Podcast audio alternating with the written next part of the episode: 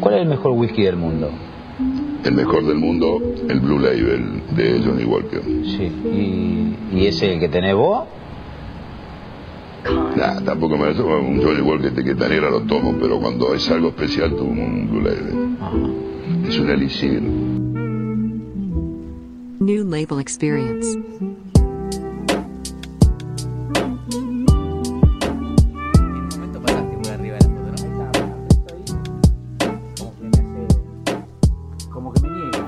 Efecto rebote tiene. Ahí va. Te hace una carambolilla. Me muero, sí, poné play, dijo Cos. Poné play, dijo ya yo. No, me, me morí. Sí. Sí. Bueno, ustedes me van diciendo si está. Ahí está. Ese es el logo de Dimarco Medios, ¿no? No, ese, mira, ese logo se creó hace muños años eh, y después sufrió una, una modificación como más, más afinada, era más gorda. ¿Ya tomaste alguno? Eh, no, no, eh, ese para vos, este para mí. Eh, y quedó y, siempre eh, est- estamos caracterizados por ir para adelante. Claro. Entonces, creo que es una D con un, un- una flecha para adelante, una punta de lanza. Me Así encanta, bueno. me encanta el rojo, energía. No, no, no. Sí, sí, sí. Bueno, arrancamos. Arrancamos, arrancamos. Arrancamos. Oficialmente Bien, arrancamos. Sin anestesia, si no, Junín, provincia de Buenos Aires. Estamos en la sede de Dimarco Medios con el señor Eduardo alias Cóndor Dimarco. Bueno. Bueno, Edu, contanos Gracias, quién Rama, es. gracias, ¿Quién eh. es el Cóndor Dimarco? ¿Quién sos? Claro, pues, nuestra audiencia es muy joven. Alrededor de 17, 22 años. Así que. Eh, estoy próximo a los 50, tengo 49 años, a los 7 años salí a vender diario eh, y todavía no volví. Y bueno, creo que Todavía esa- no volví. todavía no volví. Y creo que esa es un poquito a lo mejor la, la como si fuera quien dice el preámbulo de, de todo lo que después eh, sucedió. Los que son de Junín ya saben lo que sucedió y los que no, bueno, si con gusto podemos contar, podemos Dale, charlarlo. sí, sí, sí, acá lo que tenemos es tiempo. Eh, yo creo que eh, soy un emprendedor nato, un emprendedor fascinado por todo el tiempo generar cosas nuevas, proyectos nuevos, cosas que a lo mejor eh, las tenemos en, en nuestra cabeza y no las llevamos a cabo y, y después pasan de moda o, o- o no, o las dejamos, las descartamos para hacer otras cosas por, porque los tiempos no, no coinciden con, con lo- no es congruente con, con lo de nuestro día a día, pero que, que después las vemos y decimos, la pucha, esto lo vimos. O sea, esto lo vimos. Y ver esas cosas, tener esa visión, es algo que Dios me dio. Eh, vengo de una familia muy humilde. Ver- verlo y encima algo que me gusta acotar es ejecutarlas. Pues sos un ejecutador nato. Mirá, claro, ¿sabes que hay un amigo, Guillermo, que Ávila, que es amigo mío, y me dice, vos sos un tipo que, pa, pa, pa, no te, no, no te importa nada. Y Yo a veces digo, ¿seré tan así? ¿Seré tan así? Y sí, cuando uno empieza a, a- a ver las cosas desde otra óptica y se pone un poquito la vereda enfrente y dice, ¿cuántas cosas hemos logrado? Eh, porque soy un equipo también, o sea, eh, esto no se logra solo, eso, esto se logra con, con- con una compañera como es Andrea, mi señora, que me acompañó desde el día 1 a pegar afiches en el primer show que hicimos a las 5 de la mañana, en plena, en plena ciudad de Salto, con una helada terrible, 5 grados bajo cero. ¿Un show de qué? Y de, en ese momento fue un show de José Luis un, un, un, un- un humorista que los más jóvenes lo pueden recordar. Como dice, ¿qué te voy a cobrar? En, eh, hace la propaganda de- del Banco Santander. Ah, mirá. Eh, Pero que vos lo trajiste como- a presentarlo, digamos. eh, claro, hacemos un evento, es, es larga la historia, pero hacemos un evento en la ciudad de Salto, me acuerdo, provincia Ajá. de Buenos Aires, entonces pegamos unos afiches, se llamaba el, el- el show por amor al humor. Entonces pegamos esos afiches, eh, después vendimos un sorteo de entradas en un canal de televisión de allá, con urnas que la gente completaba. Y me acuerdo que habían ido, yo sé, un 70. pueblito chiquito. Claro, habían hecho, creo que habían ido set- 170 personas, una cosa así, que era mucho Sí, para me momento. Porcentualmente tenés medio salto. Claro, no, pará. Pero no ganamos nada de la boletería. Hicimos fortuna vendiendo sponsor y sorteando entradas. Entonces, Ah, en ese momento creo que había una marca de allá de deportes, una de plásticos conocida, ta, ta, ta, y, y- y poníamos las urnas y hacíamos el sorteo de las, de las entradas con, las, con esas urnas. Claro. Y bueno, después eh, siempre poniendo un poquitito la cabeza en, en crear cosas. eh, eh, con mucha adversidad, la verdad que sí. Nos costó mucho todo, todo, todo. No sé, a lo mejor me parece a mí, ¿no? Pero como que nos cuesta todo el doble o el triple. Como que hemos pagado un, pagado un derecho de piso muy, muy, muy fuerte.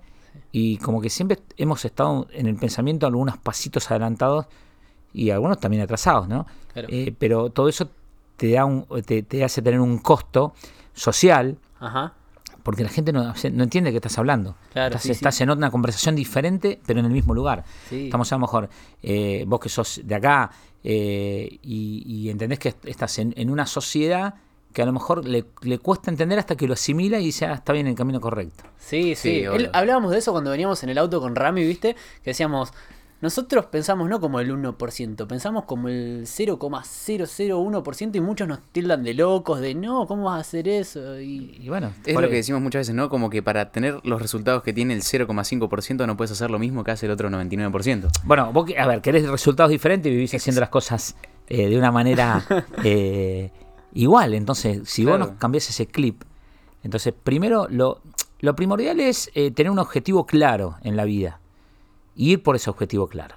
Y después vas a tener un montón de piedras, un montón de, de- de topografías diferentes que no conoces en el, en el- en el terreno, y todo eso lo tenés que ir sorteando, tenés que ir acomodándolo. En algunos lugares, te, y decir, mira, acá tengo una recta, bueno, pongo el auto a 180, voy, y en otra, bueno, nada, vas a romper todo, tenés que ir a 10. Y pasa.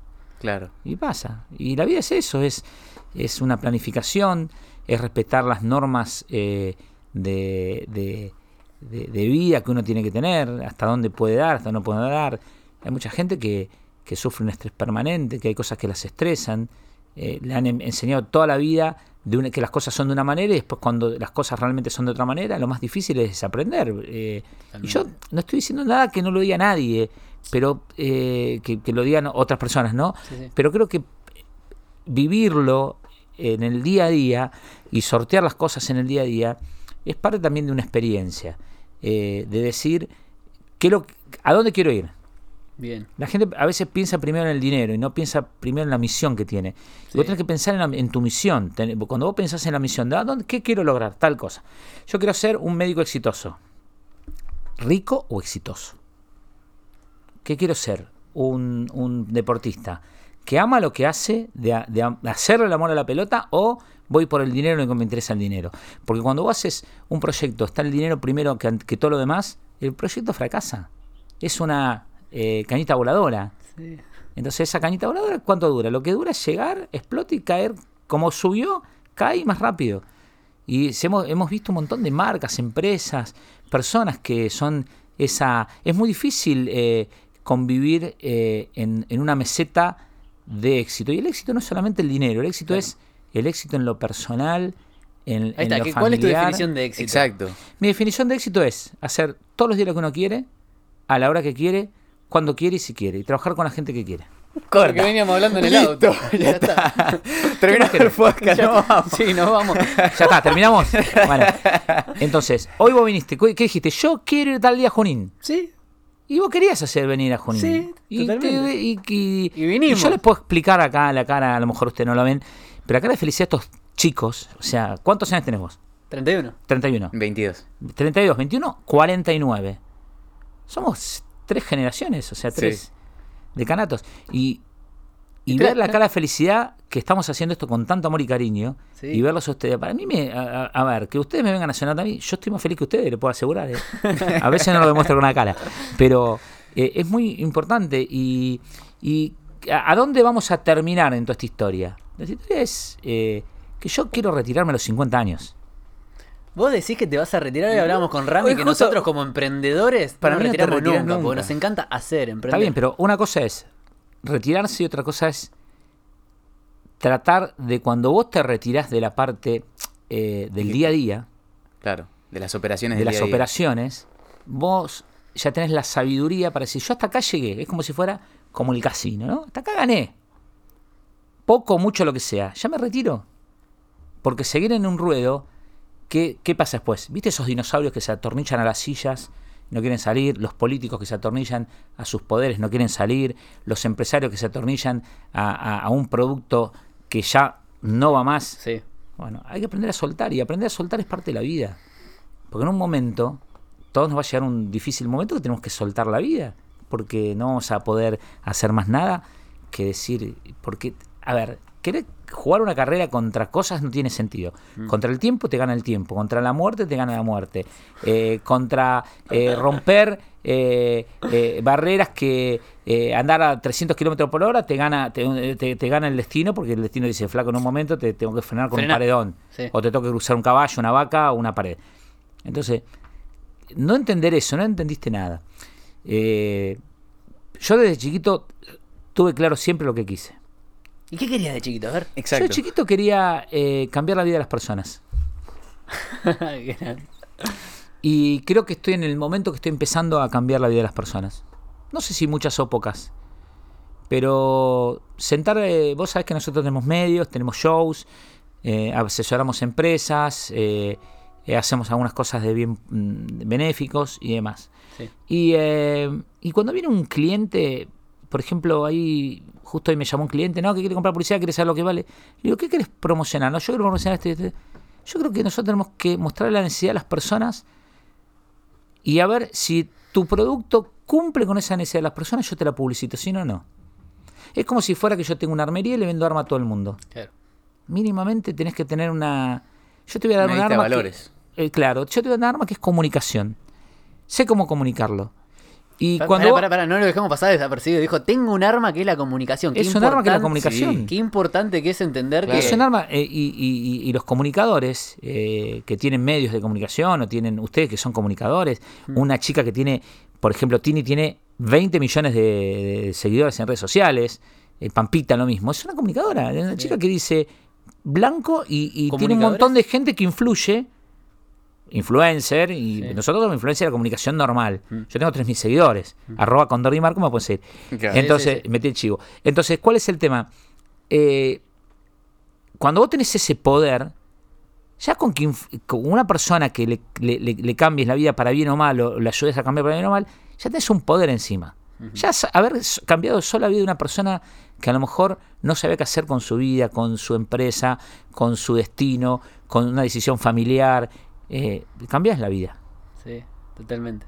Eh, Yo creo igual que has impactado a lo largo de toda tu carrera, desde que empezaste con los diarios hasta ahora, has impactado a un montón de gente. Ya nos pasa a nosotros, por ejemplo, que tenemos redes sociales y que ayer Tomás García lo ubicás a Tommy. Sí, Tommy, sí, un genio. Bueno, yo estoy viendo con él ahora, ya en Buenos Aires. Y mm, Tommy agarra y me dice, amigo, ¿te diste cuenta? Vos ya sos rico, me dice. Estás impactando gente que no conoces y que no te conoce. Porque tenemos el podcast y me dice uno de los chicos que nos sigue en Instagram. La obligué a mi mamá a que escuche el podcast porque sé que le va a hacer bien. Entonces dice, el chico te conoce, es tu seguidor, pero la madre no.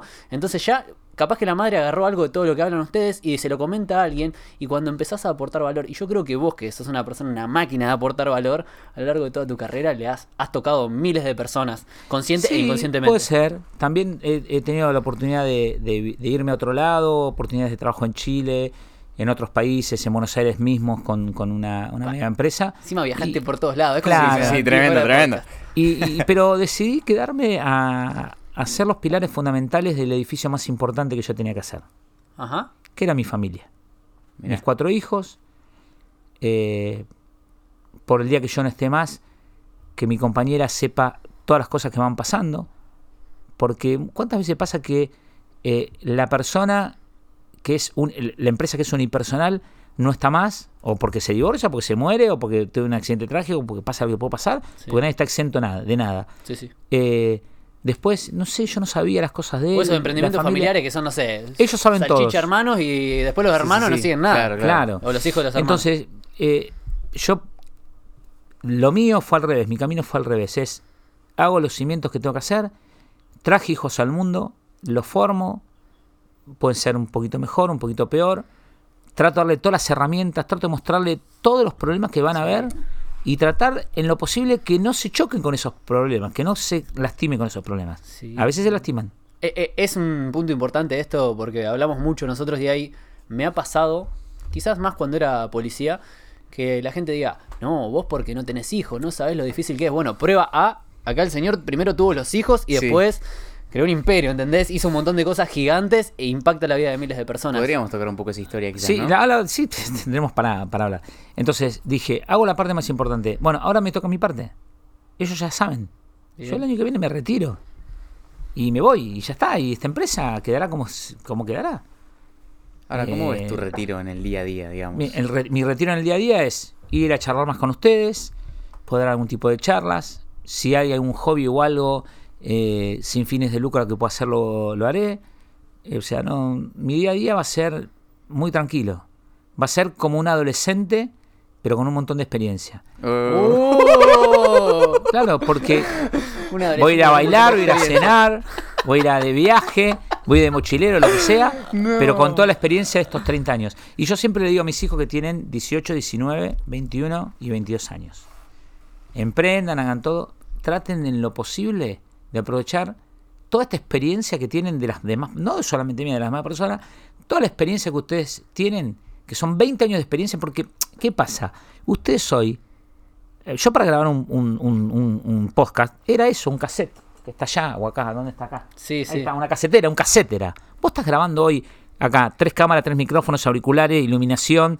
Si salgo feo, usted me pone en pelo. O sea, tienen Photoshop, tienen todo Sí. para ponerme la voz de, de- locutor. No, tenemos todas las herramientas. todas las Todas, herramientas. todas. Nosotros no tenemos nada. O sea, Claro. eh, yo me acuerdo la primera vez que traigo Sabina Junín, había Fito, un pibe que era de Villa Cañas, me lo grabó en un CD la voz. Viene la voz en CD, la grabamos, eh, en- la llevamos al estudio, armamos el spot, le pusimos la música y cuando vamos a poner el spot al aire, ¿qué pasó? Eso que Estaba rayado, sí. rayado. No, se habían agotado las entradas. No. Tardamos dos días. Ah, mirá. Entonces, Mirá. hoy vos haces. Esto inmediato. Haces así un artista. Chicos, compren el link que es a las 5 de la tarde, a las 6 sale la venta de entrada Tiene de una show. historia, la ven 15.000 personas, compran las entradas, es inmediato. Entonces, Bien. esas herramientas no las teníamos. Y es el poder de la comunicación. Cuando vos tenés el poder de la comunicación, tenés el poder de la influencia. Y el poder de la influencia es fuertísimo. Y vos podés influir como el más macabro de todos, Sí. o, com- o como el mejor de todos, como el más estúpido de todos. Mira, nosotros tenemos una premisa que la hablamos todo el tiempo con Rama y es que decimos que dinero, fama, poder, tiempo y energía son potenciadores de lo que vos sos. Si vos sos buena persona, con más de cualquiera de esos cinco factores vas a hacer más de eso. Y si vos sos mala persona, vas a hacer más de eso. Entonces, es pero- importante tenerlo en cuenta. Bueno, pero estas charlas sirven para que, para que en algún momento algo de esta charla de las personas que dicen estos tres eh, hablando, flacos, ya son un plomo, pero que vos le hagas así y le dispares algo. Ya haberle disparado algo, eh, no iba a emprender, pero me saqué el miedo, no iba a hacer esto, pero lo hice, eh, lo estoy haciendo de esta manera y es por el otro lado, ya funcionó. Sí. Y ese es el poder de la comunicación. Ustedes que tienen ese poder de la comunicación que nosotros no teníamos antes, que yo hoy lo tengo como, un, como, como viejo lobo de toda esta historia, es decir, qué bueno poder juntar las generaciones y charlar y, y hablar de todo, porque acá no se trata de que si tiene 70 años tiene más poder que el que tiene 10 años que un pendejo, no, se trata de que en- entre todos hagamos un gran equipo, porque si vos, las cosas se logran en equipo, o sea, equipo y pasión y técnica, Equipo, pasión y técnica. ¿Qué? Si no, no hay. Y a lo mejor hay, uno, hay alguna otra cosa más. Pero si vos no tenés un equipo de gente Mm. que van para el mismo lado, Mm. no llegas a ningún lado. Y coordinado. ¿Sí? Mm. Y yo lo veo permanentemente. Y es el, el problema de las empresas. Sí. Cuando no tienen poder de decisión, no están empoderados los chicos, no están la, la gente no tiene... eh, eh, y es lo que cuesta. Y mi figura, como a vos te parezca mentira, yo mi figura dentro de una empresa hace que a lo mejor los demás eh, se retraigan para, para poder crear libremente. Cuando las personas pueden crear libremente. Por eso, a veces, yo me doy cuenta que soy más útil fuera de la empresa que dentro de la empresa, por eso me tengo que retirar. Claro. Retirarse a tiempo. En el momento justo.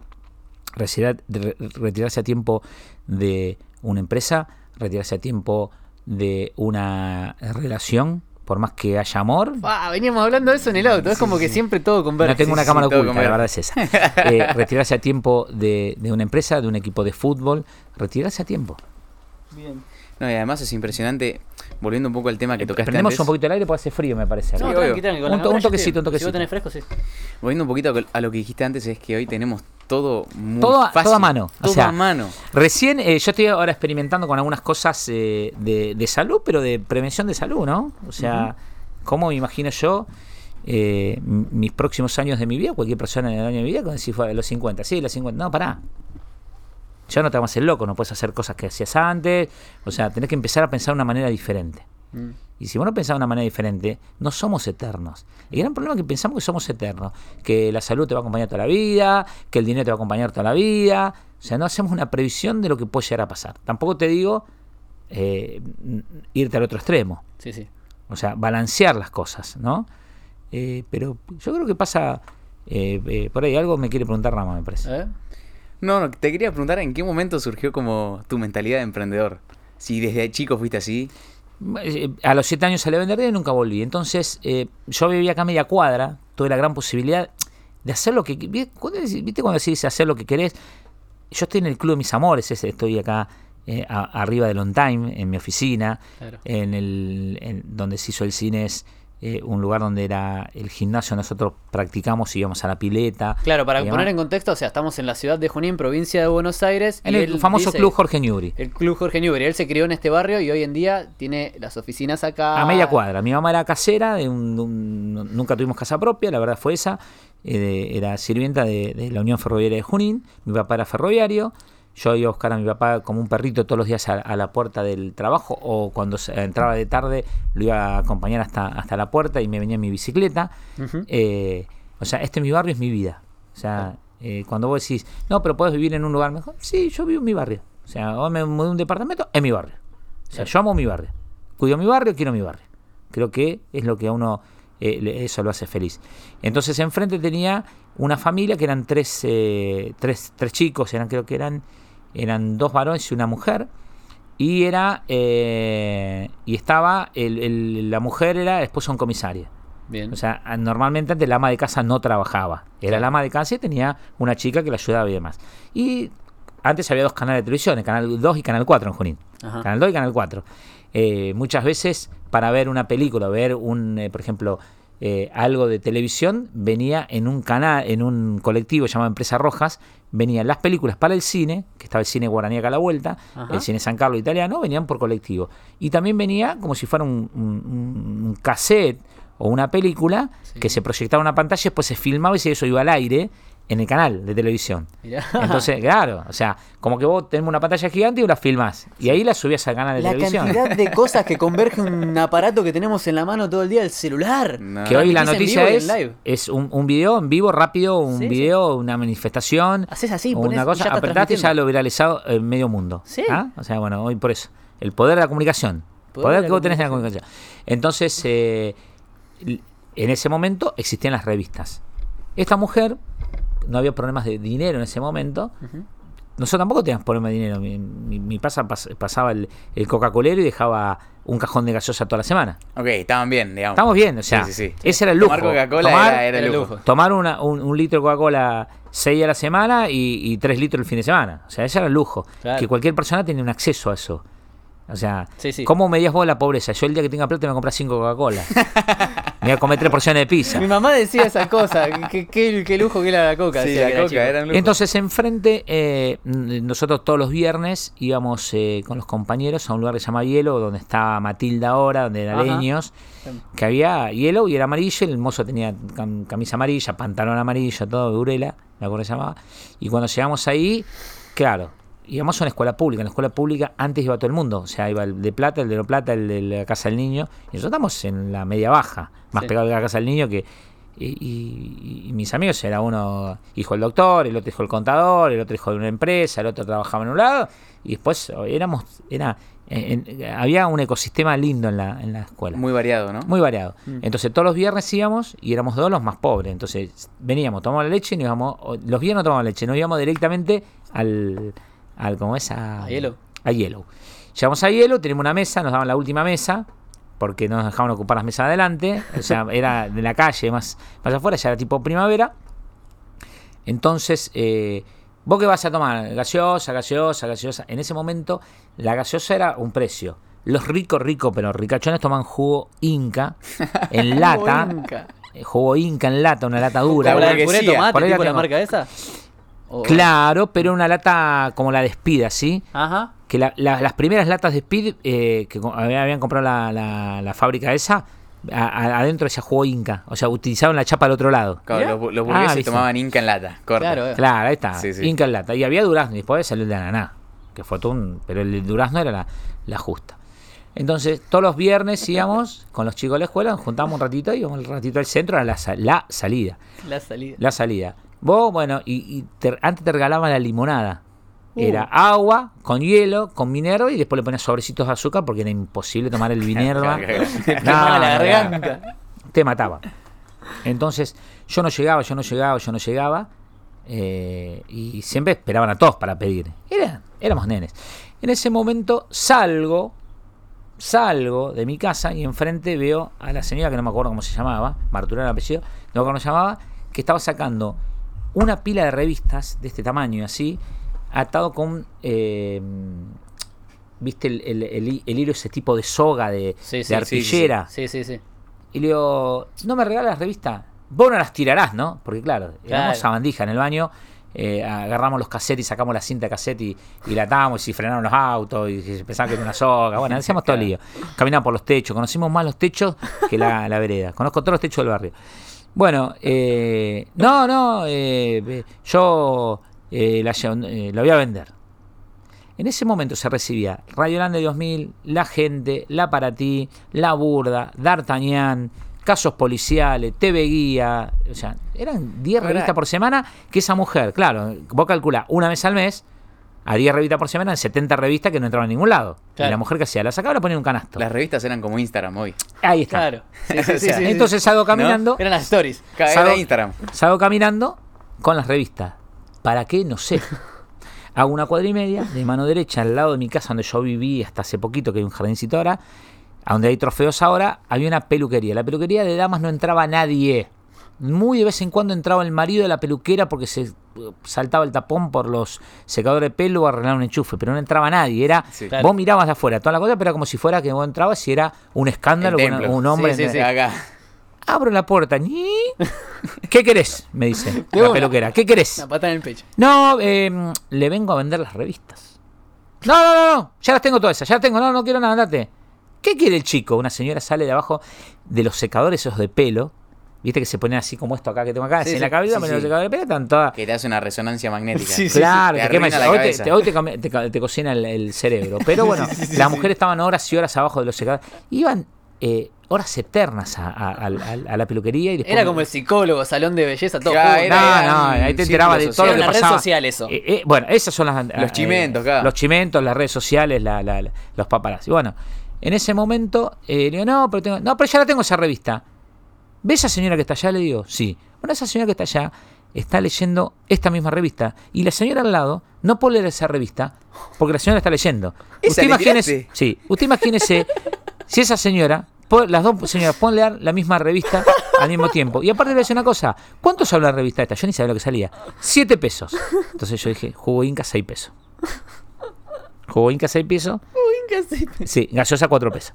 Eh, vale 8 pesos. Bueno, usted imagínese que por 7 revistas, yo, por 7 pesos voy a dejar todas las revistas, no una. Por el precio uno está comprando esta revista y todas sus clientas van a estar felices y contentas.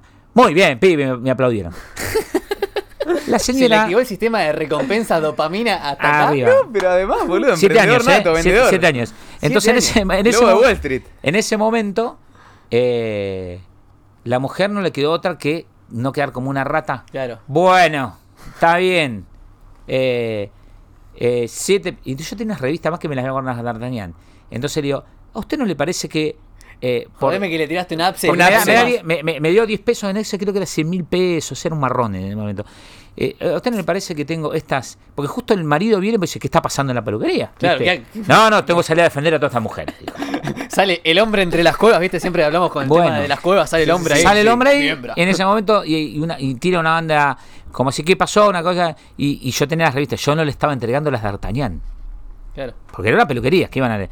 Y, y le digo, ¿y a usted no le parece que por solo dos pesos más, Le tiró un upsell. ah, de 7 a 9, eh, dos pesos más, le doy las D'Artagnan para su marido? Y el tipo, ah, esas no las tengo, dijo. Escucha, esas no las tengo. Ah, bueno, fenómeno. Cuando me va a pagar, digo, discúlpeme, pero lo que pasa es que recién salgo, no tengo cambio. Voy, a, traer- voy a buscar el cambio y vengo. Quédatelo, déjaselo al nene. Entonces me fui con los 10 pesos. No. ¡Eh, loco! ¿Dónde estoy? Llego. Empecé a caminar rápido, ¿viste? Eran 4 o 5 cuadras. Empecé a caminar rápido. Cuando llego al bar, que estaban todos mis amigos esperándome. Dame dos litros ¡Eh, de loco, Inca". dale, dale, toque el otro. Va, va, va, va. Bueno, eh, listo, ¿están para el pedido? Sí. Eh, gaseosa, eh, Fanta, Spray, Fanta, eh, Era el coso, chat. Y este se acomodó la camisa, el pará, y así me dice, y pará, dice, y, eh, y vos, em, ¿cómo es? Limonada, ¿no? Y sacó la plata, digo, eh, jugo Inca y eh, el resto es tu propina. ¡No! Traeme un Blue Label, le tiró. ¡Paf! Adentro. Bueno, eso es ver en la adversidad eh, cómo uno tiene que empezar a pensar. eh, y cuando vos empezás a pensar y a buscarle la vuelta, mi vida siempre fue así. Y siempre me acuerdo de eso. O sea. eh, Esto va a tu libro. Flor de anécdota no para. sea. Sí. Flor de anécdota para arrancar. Sí. o sea, tremendo. Como la anécdota que arrancamos hoy. Sí, Ustedes estaban sí. esperando. Digo, sí, estoy llegando, estoy en el auto, ya estacioné. Estoy en el, en el, en el, en el auto azul importado. Importado. No lo veo, está del otro lado. Y, y le quiero decir a la, a la gente que me acabo de comprar hace unos meses un Mazda 323 modelo 2001, Ah, mira. impecable con 90.000 kilómetros de un hombre que lo tenía en Buenos Aires muy bien cuidado. Está de lujo, está, está como cero kilómetros. Y mi felicidad es eso, es todos los días salir en mi auto. ¿Y cuál Qué fue tu primer emprendimiento? Así, como negocio. Hice de todo. Hicimos, eh, en un momento me acuerdo, eh, voy a Buenos Aires, tenía 7 pesos, 7 pesos, no sé, el 7, tengo que jugar el 7. 7 pesos en el bolsillo y, y ¿Qué había, tenías, ido, no, 20, 20 20 años, una cosa así, o 19 años, 20 años. Eh, fui en un Fiat Espacio y tenía que comer, no, no me cansaba para todo. Entonces, eh, en una estación de servicio me compré un sándwich, la primera vez que vi un sándwich en una estación de servicio. ¿Cómo van a vender en una estación de servicio un sándwich? Claro. Cuanto mucho te venía un alfajor, unas pastillas, alguna gaseosa, nada más. Y algún cafecito. O sea, hace el que está escuchando esto, estamos en 2022, estamos hablando hace 20 27, 28 años atrás, eh, que en una estación de servicio venden un sándwich era una locura. Claro, era una gasolinera. Había. Entonces- esto, de, esto de la acción es muy moderno. Claro, llego a Junín y tenía, viste, nada. O sea, imagínate haber ido con el auto que no, no había podido balancear las gomas, vibraban por todos lados, tenía que ir a 90 porque pa, pa, pa, pa, era, me parecía una pelota picando el- la rueda delantera del Fiat Espacio. Y cuando llego a Junín vi la, la posibilidad de decir, a ver, voy a inventar algo. Entonces me fui a- al supermercado del Cañón, que se llamaba, que después era que después fue eh, San Cayetano, Ah, el San Cayetano, sí. pero antes se llamaba el Cañón. Mira. Y, eh, y compré 100, de ja- 100 o 200 de jamón, 200 de queso. Y me vine. Conseguí unos rollitos de film, de papel film. Después fui, creo que el mismo fiambrero le pedí que si me daba unas bandejitas para poner, eh, eh, para hacer el tergopol ese tipo, viste, que va en, el, el- el- Sí. en- en la cosa del sándwich. Sí. No eran bandejitas, eran una- unas tablitas, pero de tergopol. Después me fui a, a este mismo eh, eh, bar, Yellow, y al Ah. mismo mozo, como yo le he dado una propina, digo, este le encaro. ¿No me, unos sachecitos? ¿No me regalás 10 sachecitos de mayonesa? Bueno, entonces me fui a una panadería que se llama Marijoaca La Cuesta y le digo, ¿no me haces el pebete ese...? Ah, porque me había dicho en un momento que el marido hacía eh, era muy famoso pues el pebete porteño. Ese pebete, viste, que Sí. es grande, de Un jamón y ladrillo. queso. ¿El que usan ahora para los sanguchitos de acá que se venden de fiambre? No es ese exactamente, es más, ese salado, pero es el pebete que era dulce. ah, el, pebete dulce, porteño. claro, el famoso Claro, pebete, el sí. pebete. Entonces, ¿qué hice? El pebete. Pues ya, yo Corta. plata y vergüenza nunca tuve, pero tenía celular en ese momento. Fui el, el segundo, creo que fue, si no fue el, el primero fue... ¿Qué, cosa bueno, el primero fue Movicom y el segundo fue CTI, que eh, lo compré en la, en la operadora de cable que había en ese momento acá en Junín, porque justo llegaron y pasaba una tirita agua y me fui corriendo porque quería el celular. Entonces yo tenía un celular, una cosa así, era un Nokia 8900, no sé, un Sí, 1100, sí, no sé lo que era. Bueno, y lo compré. Entonces yo tenía, y era cuando a vos te llamaban, vos pagabas, pagaba el que te llamaba y pagabas vos. Claro, sí, me acuerdo, me acuerdo, me acuerdo. Sí. Era, y después habían salido eh, llamadas gratis, o sea, o recibía llamadas gratis, o sea, Entonces, pagaban para todo. vos ahora tener un iPhone Por no eso, sé a ver. que graba en 4K Vos- debe ser una locura. Vo- volvemos de nuevo a lo mismo. ¿Ustedes en qué situación están? En una situación que tienen las cosas más afiladas, ¿no? Sí, O sea, obvio. Tienen un, un montón de tecnología que nosotros no teníamos. Y, eh, y en ese momento me hace al otro día, me dice, bueno, si te, lo- te, te- te- te tengo que hacer los panes esos, pero cuando se apaga el horno. A ver. Porque llega como un pa- es como si fuera el pebete artesanal, pero doble o triple, grandotes, ¿no? Eh, me lo hace, me hace una docena. Le digo, ay, no tengo plata, no tenía un peso. Le digo, no tengo plata, ¿te lo puedo pagar? Sí, llévalo, probalo después me lo pagan. Pero mirá que voy hasta el auto y te lo pagan. No, no, después me lo pagas. Bueno, listo. Le dio ventaja. No, bien. Sí, arranca. Probamos dos sándwiches, salieron bien. los otros 10 restantes los, los armé y me fui a la estación de servicio del CEATI. Mira, tengo estos sándwiches. Sí, sí, déjamelo, déjamelo. Bueno, yo veía que sonaba un teléfono a la media hora y, viste, y no entendía nada. Era un peso los vendía, eran 10 pesos, eran dólares. Claro. Pará, pará. En ese momento era un peso en dólar. claro. No, pero al mismo tiempo yo estoy imaginando esta historia que estás contando y ahora veo todo tu edificio y todo este quilombo y digo, Entonces, boludo, todo este quilombo. bueno, ¿cómo, pa- ¿cómo llegamos acá? Ver, había, ¿qué uno, había uno que hacía sándwich, pero eran medio feitos, medio vaguitos, viste acá.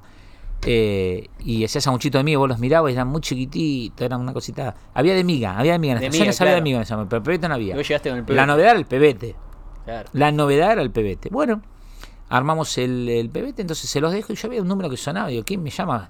O sea, si yo atiendo, me cobran. Sí, Y sí, era, sí. ¿Sí quién es? ¿Dónde estaba? ¿Que no me atendés? No, porque venía en la moto, pues yo tenía una motito también, Claro. porque no podía gastar la, la plata del auto porque tenía la moto. No, no, no, venía en la moto, estaba entregando pedido, mentira. Estaba entregando pedido. Tráeme ya de nuevo, tráeme 36 mínimo, porque se vendieron todos. Dale, si me vas a atender así, más vale no me atiendas, me cuelgan. me fui, Dame hice pan. de nuevo lo mismo. Bueno, ahí arrancó la industria de sándwich. Tuve la suerte que ese año viene la Expo Chacra a Junín. La gente dormía en los garajes de las casas, no había lugar, no había Airbnb, no había ¿Qué es la nada. Ah, sí. La Expo Chacra que después eh, terminó siendo, eh, ¿cómo es? Eh, Expo Agro. Expo Agro, sí. Y después se llamaba... Es un evento Ah, agropecuario la que viene. rural, ¿no? Es como la rural, pero gigante, donde viene el país Vienen dos millones de personas y como que hasta la gente terminaba alquilando su propia casa. Era como que. No, sé, no, dormían- los garajes, no había lugar. Entonces Claro. la gente eh, ha- hacía comida en ollas y se las vendía a los tipos. O sea, era, era un escándalo. Era como cuando- quilombo, es como Mar del Plata en enero. Sí. No, no, no, no. Es todo junto. Eh, en un momento y no, no alcanzaba nada. Ahora Claro. están en San Nicolás, en un predio gigantesco. Y habían venido acá. En ese momento, mm, yo tenía una tía que estaba casada con un médico, o sea, era la tía de la familia, eh, haciendo milanesas eh, de pollo, de carne, eh, friendo. En mi casa era una industria de sándwich. Sí, sí, sí. Vendimos 4.000 sándwiches en 4 días. Ah, mil sándwiches por 4.000 sándwiches por día. Bueno, La y después freidora ahí... desde las 7 de la mañana hasta las. Sí, sí, sí. Y de la después, noche. claro, no, no, fre- no freidora, sartén. Claro, sí, sí, sí. Bueno, y bueno, y ahí fue, así fue la historia. Después, ¿qué hice? Entré a los lugares y yo veía que la gente sacaba el sándwich de la heladera y a veces veía que la gente dejaba el sándwich por la mitad, porque estaba frío. Entonces, en ese momento, alguna marca llamó Supermac y yo ponía la heladera. Imagínate cómo nace desde un sándwich, desde una idea de comer un sándwich, de una necesidad de comer algo al capital, tengo hambre. A... a, a- a armar todo eso y habíamos puesto siete heladeras con siete microondas. Entonces yo le daba, si me compraba a mí el sándwich, esa, lo caliento. yo le daba la heladera, Ah, no, mini vos- bisu y el microondas arriba. Era la heladera, claro. vitrina chiquita, Sí. la más chiquita, llena de sándwichitos y arriba el microondas. Ahí está. Te dropshipeaba todo. O sea, Sí, sí, sí, sí. Ahí está. O sea, entonces, yo creo que donde hay una, una necesidad es una oportunidad de negocio. Eh, y todo es así. La gente necesita eh, comer rápido, dale comida rápida. Porque tiene, tiene una necesidad. Por eso la gente va caminando y tomando el café de Starbucks Sí, el, o el Automac eh, o lo que sea. Entonces, yo creo que eso nace a partir de una necesidad. Cuando vos tenés una necesidad eh, como, como, como consumidor, tiene que haber otra persona que esté cubriendo o viendo esa necesidad. Bien. Esa es ver un poquito más adelante. ¿Y, cu- y cómo terminaste en el rubro del espectáculo? Exacto, eso es lo que te quería preguntar. Eh, terminé el rubro del espectáculo porque yo como, al, al ser un emprendedor y después tener un, un negocio de, de ropa, un día fui a una heladería al lado del negocio de ropa y estaba justo ese Julio, eh, eh, ese artista y le digo, che, un día podemos hacer algo en salto, porque mi esposa era de salto, Ajá. yo lo veía y así fue, o sea, eh, Todo muy orgánico, muy suelto. sí, muy sí. orgánico, es orgánico. Lo conoces, bueno, hagamos algo, bueno, listo, dale. Yo creo que los, lo- lo- obviamente, ¿no? Lo, organi- y lo, lo, lo- lo que tiene un gran tra- trabajo de marketing es bueno, pero, eh, pero primero tiene que ser, si es naturalmente orgánico, después eh, es más fácil poder sostener en el tiempo todo ese tipo de, de cosas, porque ya tienes la aprobación de, de las personas, de los métodos, de, del- del- de- de todo. O sea, yo creo que pasa, me parece que pasa por ahí. Vos te- tenés que primero probar el producto, probarlo vos y saber que el producto es bueno eh, y estar convencido de ese producto. Hay mucha gente que vende el producto antes de tenerlo y ese es un gran error. O venden productos de tercero jugándose a que eh, es lo mejor y no cuidan la calidad del producto. Y calidad del producto no es solamente un producto que vos lo toques, es un producto de, de- de contenido visual, de contenido eh, de palabras, de contenido de, de todo, del relleno de un, un alfajor, de, de cómo está. O sea, creo que pasa por ahí. Y después estandarizar, o sea, la- la- tratar de que salga todo lo mismo. Que son, Claro, son, sí, sí, sí, eso es son, son procesos. Claro, Yo creo que pasa por que ahí. te permite escalar después. Algo que, que me encanta de vos, que, que compartimos mucho esa, esa visión, es que es un fanático de optimizar procesos Ah, sí. y de ahorrar tiempo y energía. O sea, una vez nos contaste la historia de cómo te fuiste, no sé si cinco o seis veces a Disney para ver cómo eran los cines allá y todo eso. Sí, lo hicimos eso. O sea, nosotros en un momento. eh, Creó un cine majestuoso, se, maneja solo. Claro, vos sabés que lo del cine también tiene un- algo muy particular, porque en realidad nosotros fuimos a ver cómo se manejaba, cómo manejaban volúmenes de gente en Universal Studios.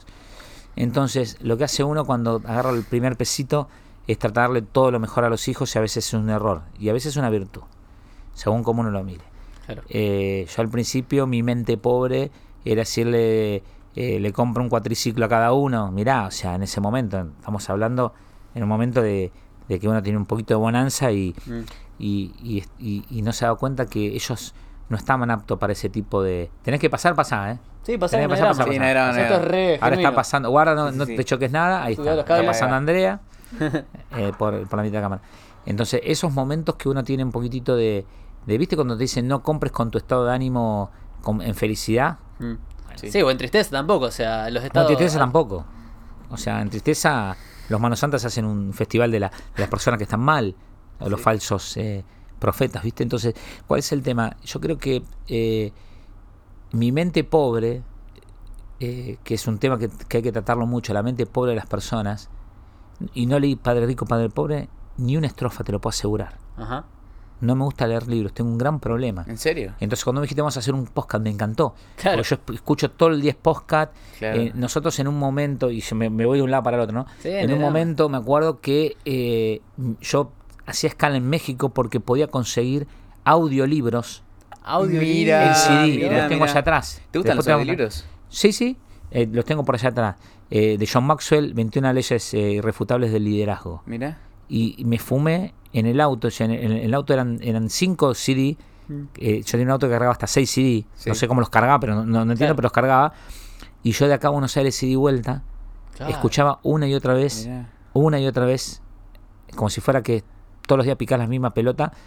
eh, ese, Claro, ese por repetición se te metía en el reptil, Claro, cerebro sí. reptiliano, pero ya era... Entonces, esa era, esa era, esa era la, la idea. Y, y mi mente pobre era decir dar lo mejor a tus hijos. Y a veces no era dar lo mejor. Uno Claro. no entendía eso.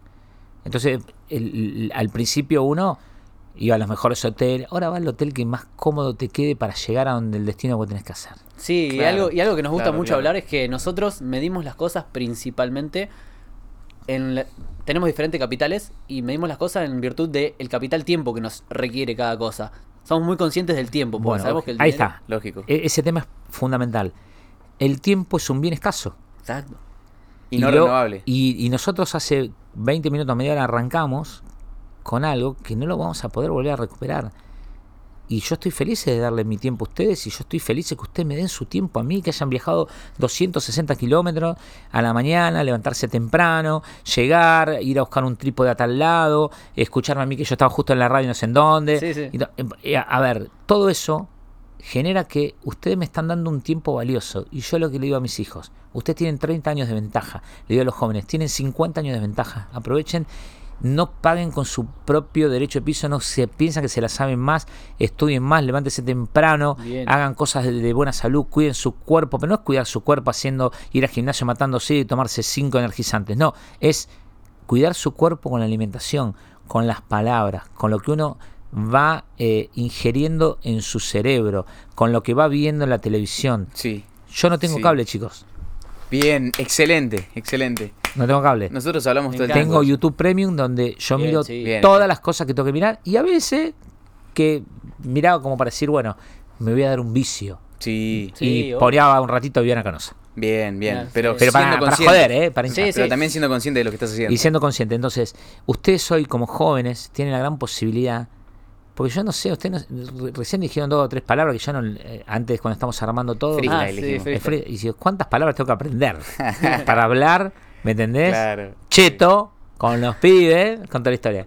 Entonces, uno se queda atrás a veces de, Claro, sí, de todo. Y, y usted tiene esa gran posibilidad que nosotros no la teníamos. O sea, vos pensás que hay personas que, que, que recién pudieron triunfar o pudieron encontrar la vuelta a la vida a los 70 años, como el de KFC. El de KFC, Entonces, Sí, sí, sí. eh, Bueno, Guillermo Rauch, por ejemplo, lo ubicás a Guillermo Rauch, el dueño de Vercel, el founder, es un unicornio de acá de Argentina que no terminó el secundario y le quedan dos materias pendientes y tiene una empresa unicornio. Y él decía que yo la suerte que tuve de chico, dice, a los 12 años fue tener una computadora que podía, que sabía algo de inglés, ¿viste? Eh, Y acceso a internet. Y acceso a internet. Bueno, es algo que todos tenemos y en la Todos mano tenemos. todo el tiempo, no tenemos no, y no lo cosa. valoran, lo valoran para qué? Para subir eh, fotos en culo. Claro, Claro. dopamina gratis. Claro, Claro. pero también el tema es que mucha Dopamina gente gratis. está adicta a ese ciclo de revisar las redes. Y ver yo me acuerdo no cuando qué. me pude comprar una Pentium 3. Ah, Oh, fue la un- 21 3. Claro, no, te cuento después de la historia de los relojes, es buenísima. La historia de los Hablando del tiempo, sí. Sí, por favor, dale. Newton Clock se llamaba mi empresa. ¿Tuviste una Mi empresa, Newton Clock. De relojes. de relojes. Y fue una empresa que también me salvó la vida porque no me cumplió un cliente. No, ¿cómo? Un cliente no me cumplió y me salvó la vida. ¿Cómo se llama? Ah, ¿cómo es eso? Ahora te la cuento. Entonces, la administración del tiempo es fundamental. Sí. ¿Para qué? Para hacer lo que vos querés, donde vos querés y si querés. Bien. Sí, Espectacular. Donde vos querés, si querés. Entonces, Sí a vos decís, todo. ¿qué voy a hacer? Sí a todo, pero no hay que decirle sí a todo. No, Sí a exacto. todo a este párrafo. Ah, sí, sí, sí, Aprender sí. a decir que no es importante. sí. No, no voy, no voy a esa fiesta. ¿Por qué? Porque la verdad es que no tengo que ocupar el tiempo en algo que no me gusta. Más vale me quedo haciendo una paja en mi casa, flaco. Ya Hay, está. hay una Se terminó la historia. dice, la diferencia entre las personas productivas y las muy productivas es a qué cosas le dicen que no. Claro. Entonces- Entonces, vos sos un macheo permanente. Yo creo que hay una red social que se llama no sé cuánta, esa que pasás para un lado y para el otro. Tinder. Tinder. O Happn, Tinder, alguna de esas. sí. Bueno, no, eh, y que vos decís, sí, no, sí, no. Eso es bárbaro. ¿Por qué? Tiempo. Lo que te gusta, la... bueno, y la vida tiene que ser así. Sí, no, sí, no, no, no, no tiene que haber grises. Ah, Obviamente, sos extremista, tiene que haber grises. Ahí vienen todas estas Sí, eh, sí, eh, sí. mujeres con, Ay, con- Siempre decimos lo mismo con Claro, siempre no, salta el porque hater. vos sabés que te él. llamo, porque me dieron tu número. No llamen, manden un WhatsApp y digan: Buen día, soy Pedro, soy Juan. Yo tengo un autoresponder que dice: No mandes audios porque escribime, por favor, escribime grande. ¿Por qué? Porque la gente de se 10 horas cuelga de. No, ayer mandó un, un audio de un minuto cuarenta. No, yo no lo escucho ni en no pedo. Es ¿Qué un- hice con es ese audio? pecado. No. ¿Qué No, hice no, con no ese lo audio? escuchás. Lo borré. Claro, ¿Por qué? Porque no me interesa. O sea, sí. eh, Prefiero que me llames y hola, sí, chao. Me dicen, chao. papá, ¿por qué vos eh, eh, mandás un mensaje? Hola, buen día, Pedro, con quien sea. Cuando puedas, ¿me avisas si le puedo llamar un minuto? Porque a lo mejor esa persona está ocupada en algo que es importante para esa persona. Sí, pero a mí es importante. Claro. Y sobre todo hoy que estamos bombardeados de Pero, información. pero que- para mí es importante o súper importante. A lo mejor esa persona está haciendo otra cosa importante. Claro. Entonces vos le estás robando el tiempo. Se llaman los famosos roba tiempo. Los roba energía. Uh, esos son No. peligrosísimos. Huyan, muchachos. Sí, huyan. corre. ¿Y qué crees de los que se viven quejando o que siempre son La queja negativos? aleja el- y el reclamo, si es genuino, eh, eh, eh, te ayuda a construir. Eh, cuando vos tenés una persona que se queja permanentemente, al principio vos la escuchás y cuando vos ves que ya son quejadores seriales, eh, pasa. O sea, vos tenés un porcentaje en, en- en- un negocio, en una empresa, en, en, una cosa que te pone una estrella. Como a mí me pone una estrella en, las redes, yo pongo buen día, ¿cómo está?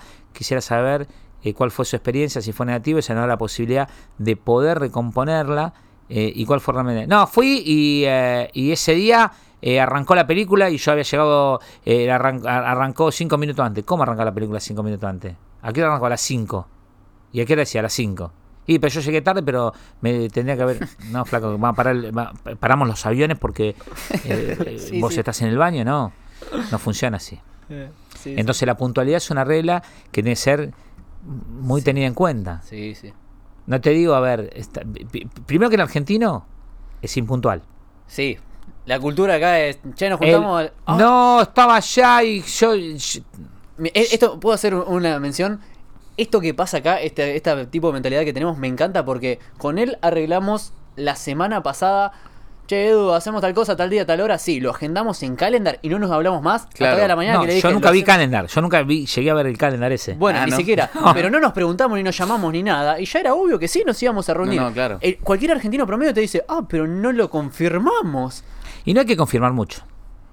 Nosotros con Mauro nos manejamos con El sí es un... eh, mira, a mí me pasa algo que lucho a veces con eso. Mm. Algún colaborador o alguno de la familia. Digo, che, tal... Sí. Cuando me dicen sí, ya es un contrato firmado. Ya es un... eh, eh, Mm. a ver, es una aceptación de bases y condiciones. Sí, sí. Y después, sí, che, ibas a hacer tal cosa. No, lo que pasa. Pero vos dijiste que sí, sí, pero no llegué. No, vos dijiste sí. Cuando vos Sí. decís es un compromiso. Y ese compromiso, tenés que ahorrar esa palabra.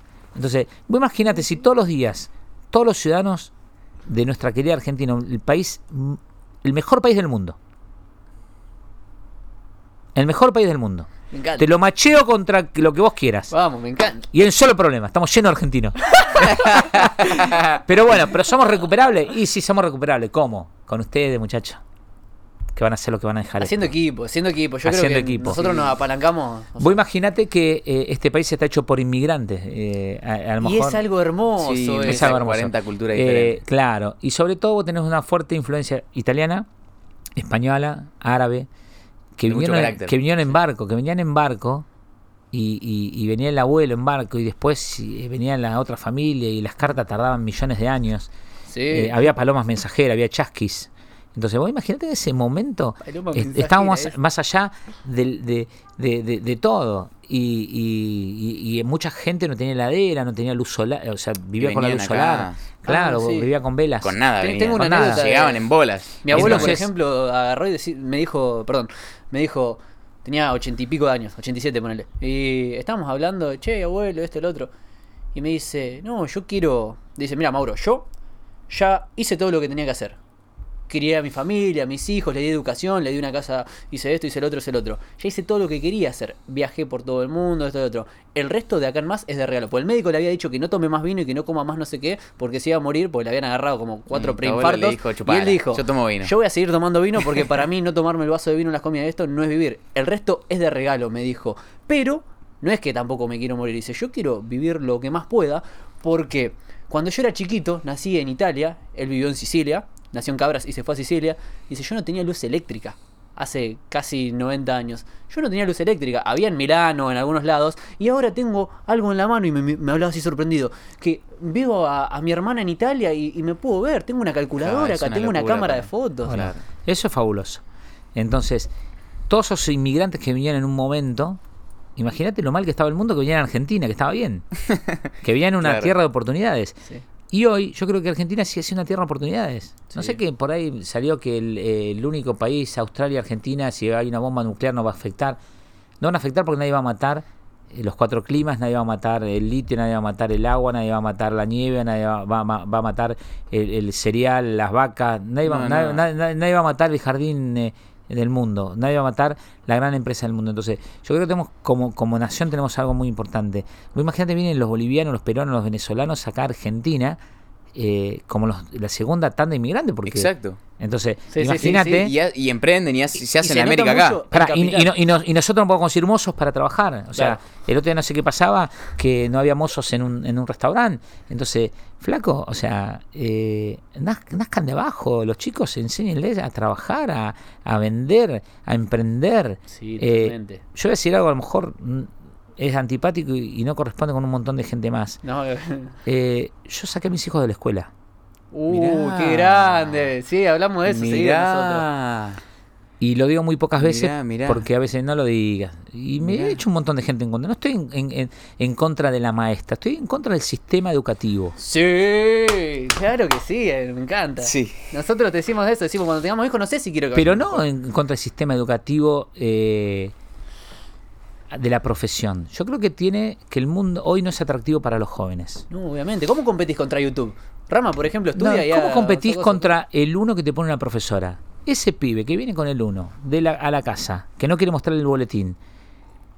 El padre lo caga para estar ahí. La mamá le dice eh, un montón de cosas. La familia es un lío. Adelante los compañeros es una vergüenza. Ese, ¿Viste como cuando, cuando alguien se portaba mal lo ponían de florero en el... en el- en- Sí, sí, sí, eso. ese castigo. Yo creo que el, el mejor sistema de educación es la copia. Porque vos podés Claro, sí, copiar y mejorar. Aprender haciendo, ¿no? Aprender haciendo. Y, Aprender. y- y- y el que más aprende es el que más enseña. Claro. Creo que tengo una frase de algún lado mío está. El que más aprende es el que enseña. Si vos enseñás, estás aprendiendo con la otra persona y la otra persona te está dando un feedback que te está ayudando a mejorar y a pulir esa... Hay una canción Esa de clase. Phil Collins que dice aprende a enseñar y No sé enseñando aprenderás. No sé inglés. Mira. No, pero está en castellano, es la canción de No la sé inglés. ¿No sabes inglés? Ah, eh, me, me quedé libre en el industrial, después fui un poco a la nocturna y también no fui más. No me- a ver, hay cosas que no me interesan. Entonces, ¿por qué tengo que hacer cosas que no me interesan? Si mi resultado bien, más o menos, más o menos eh, di- dio resultado y no joda a nadie. ¿Y cuál, cuál crees que es el problema de, del sistema educativo actual? O sea, Que los chicos no, no, pri- primero, San Martín cruzó los Andes, ¿y qué importa si cruzó los Andes en un burro o en una cabra o en lo que sea? Lo importante es que hagamos honor a toda la... Mira el afilador está pasando ahí, ¿lo escuchás? Afilador. sí, sí, sí. Eh, eh, eh, este barrio tenía eso toda la semana, todos los martes pasaba el afilador. Eh, y, y creo que lo importante es, no es en qué cruzó los Andes San Martín, es cómo seguimos nosotros la misión que tenía San Martín, libertadora. Claro. ¿Se entiende? Ah, qué, qué lindo. Claro. Encantó. ¿Qué me Libertad, importa? Libertad, libertad. Claro, o sea, Ay, Dios. eh, ¿qué interesa en qué cruzó los Andes San Martín? O, o no sé, Sí, sí, sí. Lo inte- lo- lo- ¿Qué interesa si Belgrano dice no porque no fue en no sé en dónde, fue en otro lado y no miró para el cielo, miró el agua? No interesa, lo interesa es cómo honramos todos los días la bandera. Por la gente que dejó por nosotros un legado. Que las banderas, las carapelas, todas esas Las son símbolos que son representan símbolos. algo. Y vos fíjate que nuestra empresa, lo vas a ver allá, tengo una banderita argentina. Nosotros empezamos, eh, fuimos los precursores de, de embanderar con los autos la ciudad de Junín el 25 de mayo. Me acuerdo, Mirá. sí. y hemos repartido. Y hoy yo veo las fechas patrias que la gente saca la bandera que la tiene guardada. Y no era dar una bandera, era dar una bandera de calidad, era a lo mejor menos, pero de calidad que dure en el tiempo, que la gente la pueda tener para cada evento. Un mundial, un- una fecha patria, un momento que la patria está en peligro, que sacar la bandera. Eh, si algo que envidio terriblemente a los americanos, pero lo, lo envidio terriblemente, ¿El que, que vos pasás por donde... pa- dos cosas. El patriotismo, sí. Que vos pasás por cualquier casita, más humilde que sea, tiene la bandera americana colgada. Honran su bandera. Y otra de las cosas que admiro es que me ha tocado estar en varios eh, estadios y lugares que he ido. Ni sabía lo que es fútbol americano, ni béisbol, ni nada. Sí, sí, sí. Y en un momento, todo el estadio enfocan en las pantallas gigantes, se paran con los veteranos de guerra o, o las personas eh, Sí. de las fuerzas públicas. En todos los eventos. eh, y, y la verdad que es algo emocionante que te llega hasta las lágrimas y se te pone la piel de gallina porque que vos estás al lado de a lo mejor gente que si este vino acá disfrazado de, de militar y de pronto es un veterano de guerra o entran con un veterano de guerra que vino de la guerra de Vietnam Sí, y, claro. y tiene 95 años y vos lo ves al, al, al hijo llevando la silla de rueda del padre veterano de guerra, eso es emocionante. Y acá los veteranos de guerra que fueron a Malvinas, que fueron con el arco y la flecha, con escarbadiente, eh, están... eh, Total, eh, sí, sí. todos los gobiernos, todos, eh, siempre les, les falta algo para poder ayudarlos, acompañarlos y, y- y- y estamos tardando, o sea, si bien hay unos reconocimientos, pero se está tardando en ese reconocimiento y los reconocimientos hay que hacerlos en, En vida. vida, sí, obvio. Y Argentina, Argentina es un, un, un- un- un claro ejemplo de eh, apalear a, a los exitosos, a, a los, eh, Y es a los emprendedores. A- eh, no importa si Charlie García se falopea. Charlie García, admiralo, o Maradona, admiralo por lo que el tipo Claro. es en la cancha, después para, puerta para adentro, que sea con su familia, con su vida personal. con su- no tenemos que juzgar eso, porque todos tenemos eh, problemas y, y- y todos esos problemas Mm. eh, no, no son de índole personal, meterse en la cama a las personas. Yo creo que nosotros tenemos que meternos en lo bueno, sacar lo bueno. Claro. Eh, a mí me hubiera encantado que Messi esté en Argentina. Yo creo que a lo mejor Messi, más allá del dinero, se fue porque acá no, eh, no le daban la oportunidad, o sea, Y creo que había dicho en su momento, no sé si era Barcelona, que creo que Barcelona fue, no sé mucho de fútbol. le pagaban el eh, tratamiento. Era, le pagó el tratamiento. Le pagó el todo, y tratamiento. Le dio las oportunidades. entonces cuando vos, eh, volvemos de nuevo, cuando vos empoderás a las personas que vos tenés al lado tuyo, que es una tarea de todos los días. Empoderar. No es fácil levantarte y decir yo te doy el poder a vos. Porque vos luchás contra tus egos, luchás contra tu, eh, tu, tu orgullo. Ujú. Vos estás cediendo y es- no es fácil ceder. No es fácil dar. No, y ojo, y también muchas veces el mensaje empoderador que uno comunica también recibe cierta resistencia. Obvio. Porque la gente que está metida en el sistema hay veces que defiende al mismo sistema y no quiere bueno, salir. es que está aparte, cómoda, Claro. ¿no? ¿Qué pasa? Lo que pasa es que muchas veces es más fácil negar que admitir. Y es que da miedo lo Exacto. desconocido aparte. Desaprender que aprender. O sea, eh, desaprender más- es sí, más más difícil, difícil. que aprender cosas nuevas. O tener la humildad de decir, mira, llegué hasta acá, pero la verdad que, no sé, la vengo pifiando, tengo que Y bueno, entonces, eh, viste que hay un- una cosa que dice, la herencia es un error de cálculo. Sí, Sí. sí. sí, sí. Te sí, sí. elevo la apuesta. La vida es un error de cálculo. ¿Cómo sería eso? Hay un famoso que dice, bueno, la herencia es un error de cálculo. Sí, sí, sí. La vida es un error conocido. de cálculo. Desde que no nos nutrimos de, de buena calidad de personas, de amigos, de información, de contenido, de objetivos claros. Nada, ¿cómo te vas a retirar a los 50? Sí, flaco, yo me quiero retirar. ¿Me, sal- ¿Me puedo salir mal? Me puedo salir mal. Pero tenía un objetivo. Sí. Che, tenemos un objetivo, ir hasta Junín. ¿Nos puede salir mal? Sí. En la ruta de un piquete no dependió de vos si te- no te salió mal. Obvio. Pero vos tenés el objetivo de venir hasta Junín. Y cuando vos tenés ese objetivo, ya lo tenés planteado. Se llama la ley de la navegación, donde vos tenés planteada tu Ah, navegación. me encanta. Eh, me acuerdo que en una de las reuniones que tuvimos acá, en este mismo lugar, hubo dos cosas, tres cosas que me llevé. O sea, yo, a mí me gusta el, el eterno aprendiz, el que puede aprender de cualquier persona en cualquier lugar. Y yo digo, yo no soy experto en nada, yo soy aprendiz en todo. Y, y vine acá y estuvimos charlando así, una charla informal, y me llevé tres cosas. La primera, que en lugar de decir se va el tren, dijo se va el avión. Y yo que soy piloto de avión me volví loco. y le digo, ¿cómo se va el avión? ¿Por, por qué, ¿Por qué dijiste eso? A ver. No, porque el avión explícalo. pasa. Eh, el, eh, el tren va, pasa constantemente. El barco, un poco menos. Pero el avión, si vos perdés el avión, vos, no- eh, vos estás ocupado en, en- en cosas de pocas calidad, en cositas, eh, estás empobreciendo tu vida y no, no, no estás con la cabeza libre como para poder decir, justo esta es la oportunidad para subirme. Claro. Y son, la vida son oportunidades, opor- es el momento justo, la hora justo y a todos les llega. Nadie puede decir que no tiene oportunidades. Lo que pasa es que hay personas que no la ven.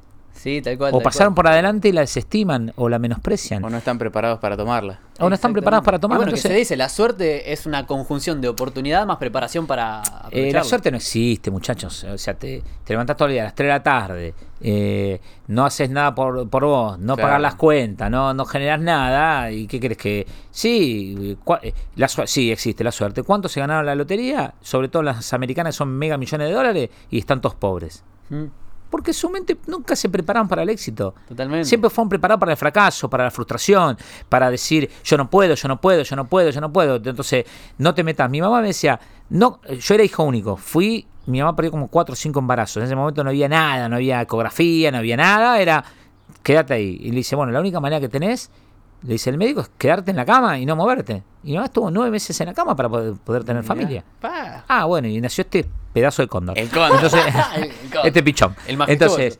eh, mi mamá no me dejaba jugar a la pelota porque había visto en un noticiero que un nene jugando a la pelota lo pisó un auto. Y yo era hijo único. Y si a mí me pasaba algo, no tenía otro hijo. Claro.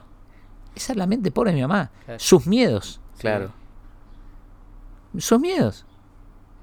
Ni te cuento el día que me vio llegar, que yo escucho la sirena de los bomberos, voy corriendo hasta los bomberos y era un incendio y cuando terminaba de apagar el incendio me dejaron la puerta de mi casa tocando la sirena. Mi mamá no entendía nada, casi me mata. ¡Anda para adentro! ¡Anda para adentro! Con la chancleta, ¿viste? Esa chancleta voladora de las películas, bueno, es, es así. Entonces, ¿por qué? Porque yo era hijo único, entonces no vaya, no vaya, no vaya, no te metas, no te metas, no qué te metas. bueno que no- Y te ponían casos de fracaso en la familia, te va a pasar como el primo tal, te va a pasar claro. como el tío el otro, te va a pasar como el otro, eh, todo. Eh, Claro, viste que las referencias se basan, las creencias se basan en referencias. Ella tenía muchas referencias de cosas malas que tenían por sus miedos. y no O sea, podían ver las referencias buenas. y no podía ver las referencias buenas. Y no Claro. podemos ver la referencia. Y el argentino es un mirador de referencias malas, de referencias Sí, negativas. literal. De decir, voto esto, hago esto, o elijo esto porque es el- el- lo, lo- lo- lo mejor de lo más malo. O lo más malo, no sé. Bueno, eh, entonces, estamos confundidos. Entonces, ¿qué pasa? No surge el, el- el nuevo cantante, que ahora surgieron. ¿Por qué surgen todos estos pibes? Porque hay un montón de cantantes que no dejaban crecer a nadie, boludo. Eh. Entonces te sale el Duki, el Duco, el otro, la otra, la coso, la Tini, y te sale todo. ¿Por qué? Porque tiene ese poder de comunicación, esa frescura que la gente necesita. Entonces, cuando vos tenés eso, en un momento, pero en momentos anteriores, había dos cantantes de tango, era grande valor del tango, habían cinco tipos que cantaban cinco noches lo mismo. Claro. Había cuatro programas de televisión. Había un programa llamado Calabromas, de Calabro, que medía 63 puntos de rating. Claro, es que ahora se democratizó. Ahora por 5 puntos de rating, matan a la madre en vivo. La sacrifican a la abuela. Literal, sí. Sí, sí, Sí. Ahora hoy en día un influencer se prende un stream y tiene más. Y claro, entonces, eh, sos, eh, eh, eh, los jóvenes son el Airbnb de todo, son el Uber de todo, son el... el- el- y, y- y ¿Qué quieres frenar a esos pibes? Claro. No hay que frenarlos, hay que ayudarlos a que no se choquen las paredes, no con tus miedos, sino con tus experiencias y escuchándolos. Entonces, esos pibes no tienen miedo a nada. Entonces, plata, vergüenza y miedo nunca tuve. Entonces, flaco, metele para adelante.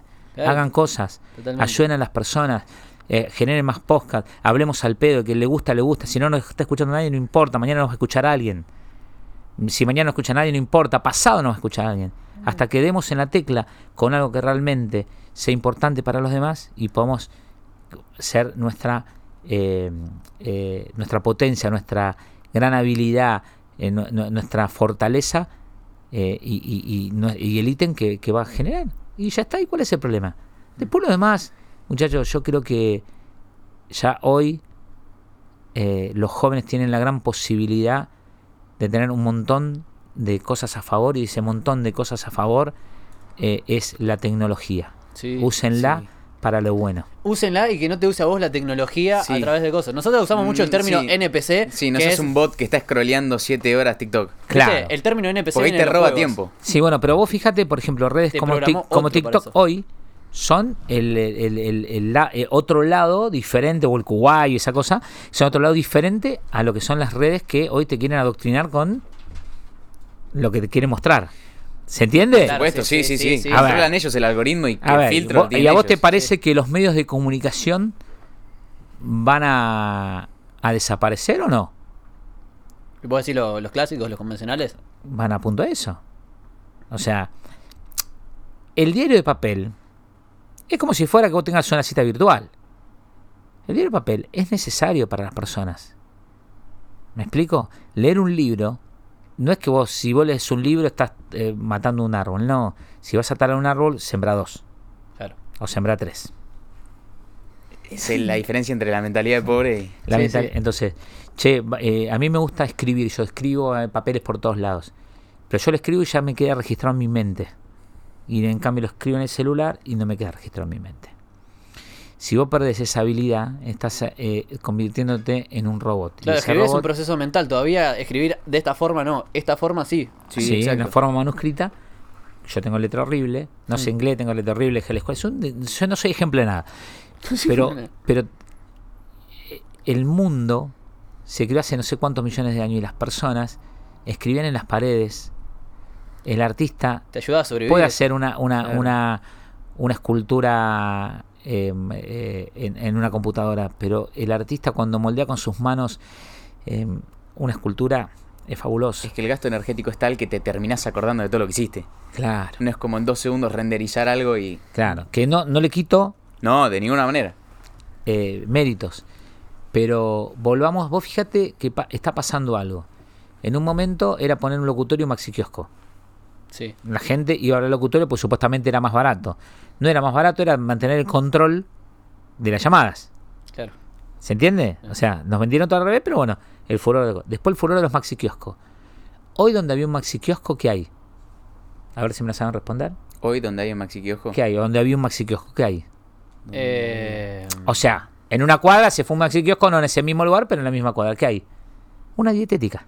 ah, mirá, sí. Hay un montón de jóvenes como ustedes Sí. que inconscientemente quieren una vida más saludable. Sí. Sí, Que van por lo más verde, por lo más saludable. sí. Bueno, ordenen toda esa parte saludable. Para que el futuro no sean los nuevos maxi kioscos ustedes. O sea, no, no terminen siendo dependientes de ese maxi kiosco. ¿Por qué? Porque vos puedes sembrar en tu casa tomate, puedes sembrar albahaca. Arrancá con lo más fácil, albahaca, algún tomatito cherry. Si tenés un limonero, limones.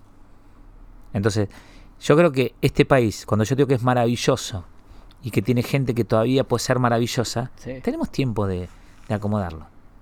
Lo del dólar, eh, un país tóxico, estamos en una discusión tóxica.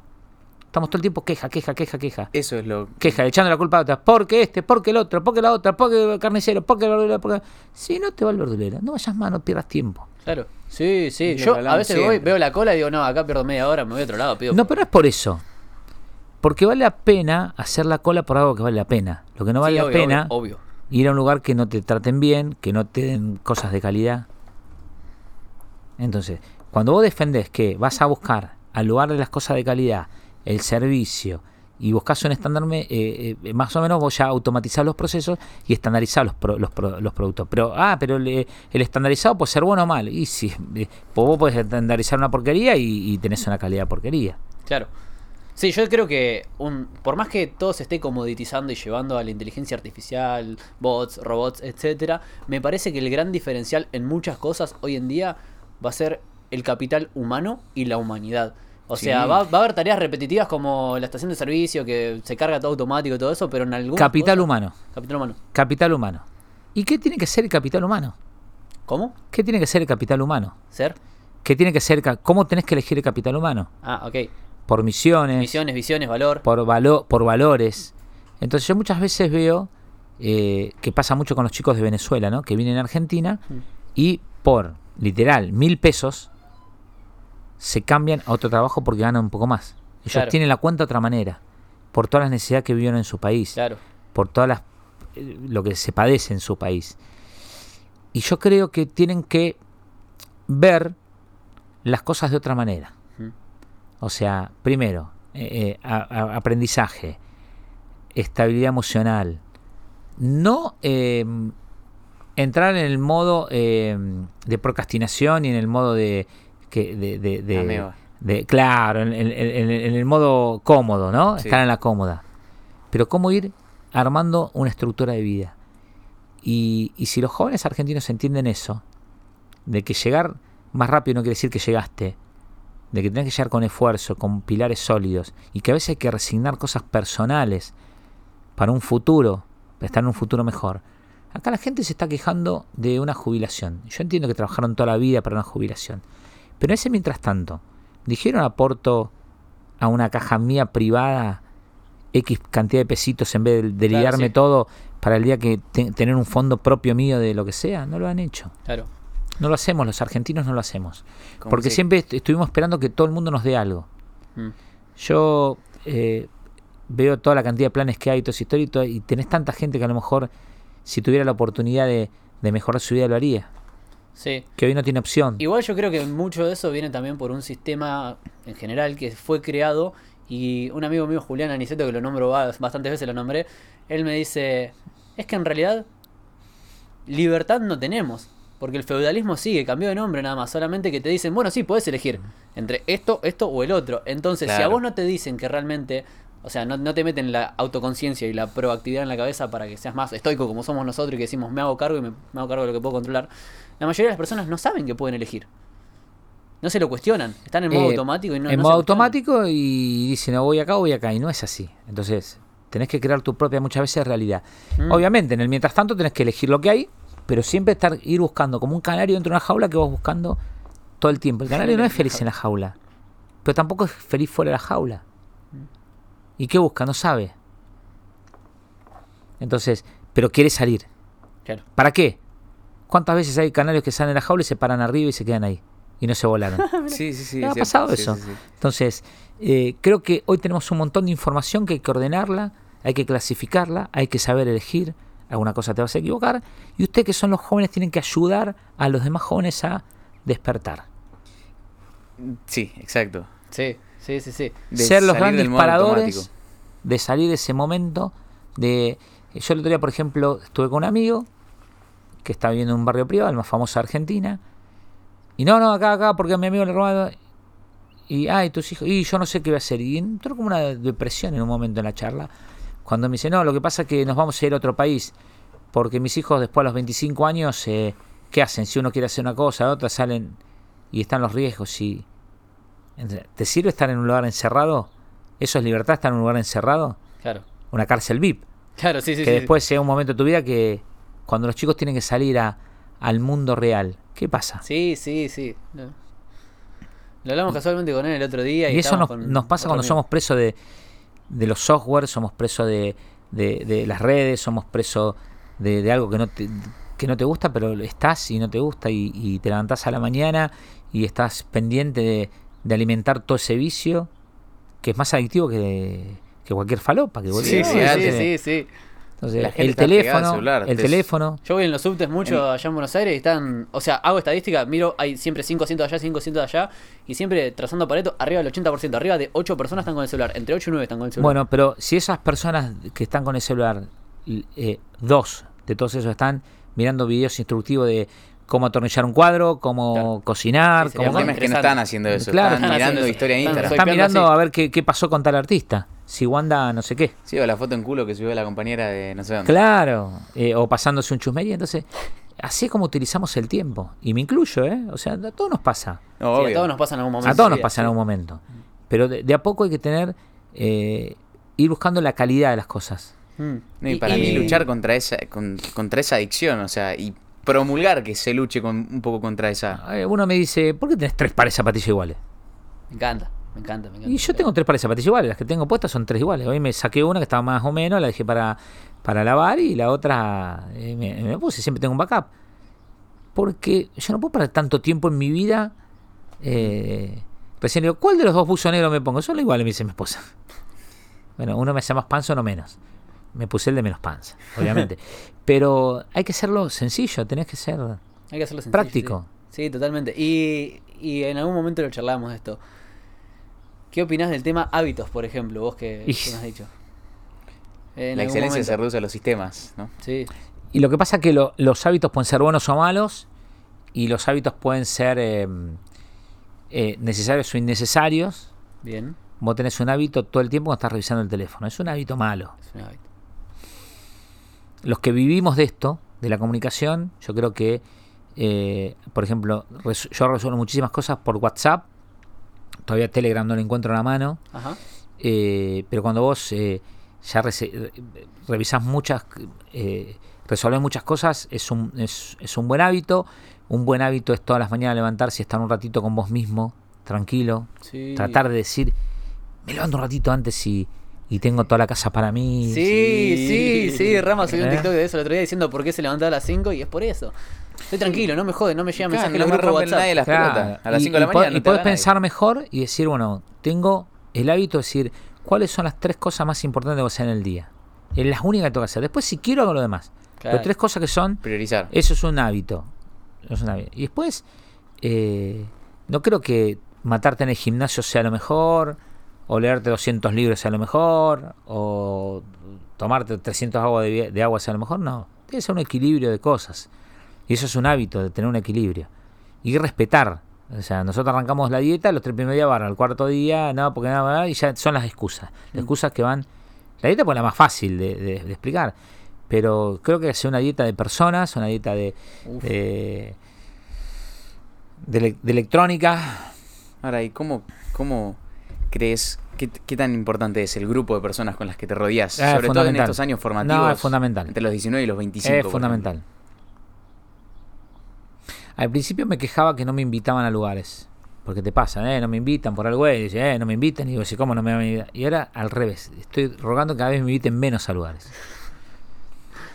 Porque eh, ustedes están acá porque son diferentes. Está claro.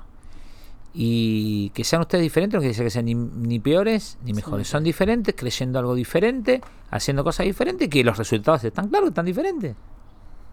Pues ya te lo dijo Tommy, y te lo dice un amigo, y yo me lo, me lo digo a mí mismo. O sea, yo para mí es un placer poder estar con ustedes hoy acá. Que ustedes hayan venido. Es, eh, o sea, es una, para mí una cita que me, que me acaricia el alma. Entonces, hagan cosas que. Rodéense de gente que le acaricie el alma. Rodéense de, de proyectos que realmente estén orgullosos, aunque no ganen un peso. ¿Cuál es el problema? Si estamos en un país que un amigo te va a dar un plato de comida, porque pasa eso. ¿Por qué este país no explota? Porque el jubilado tiene tres hijos que le compran los medicamentos.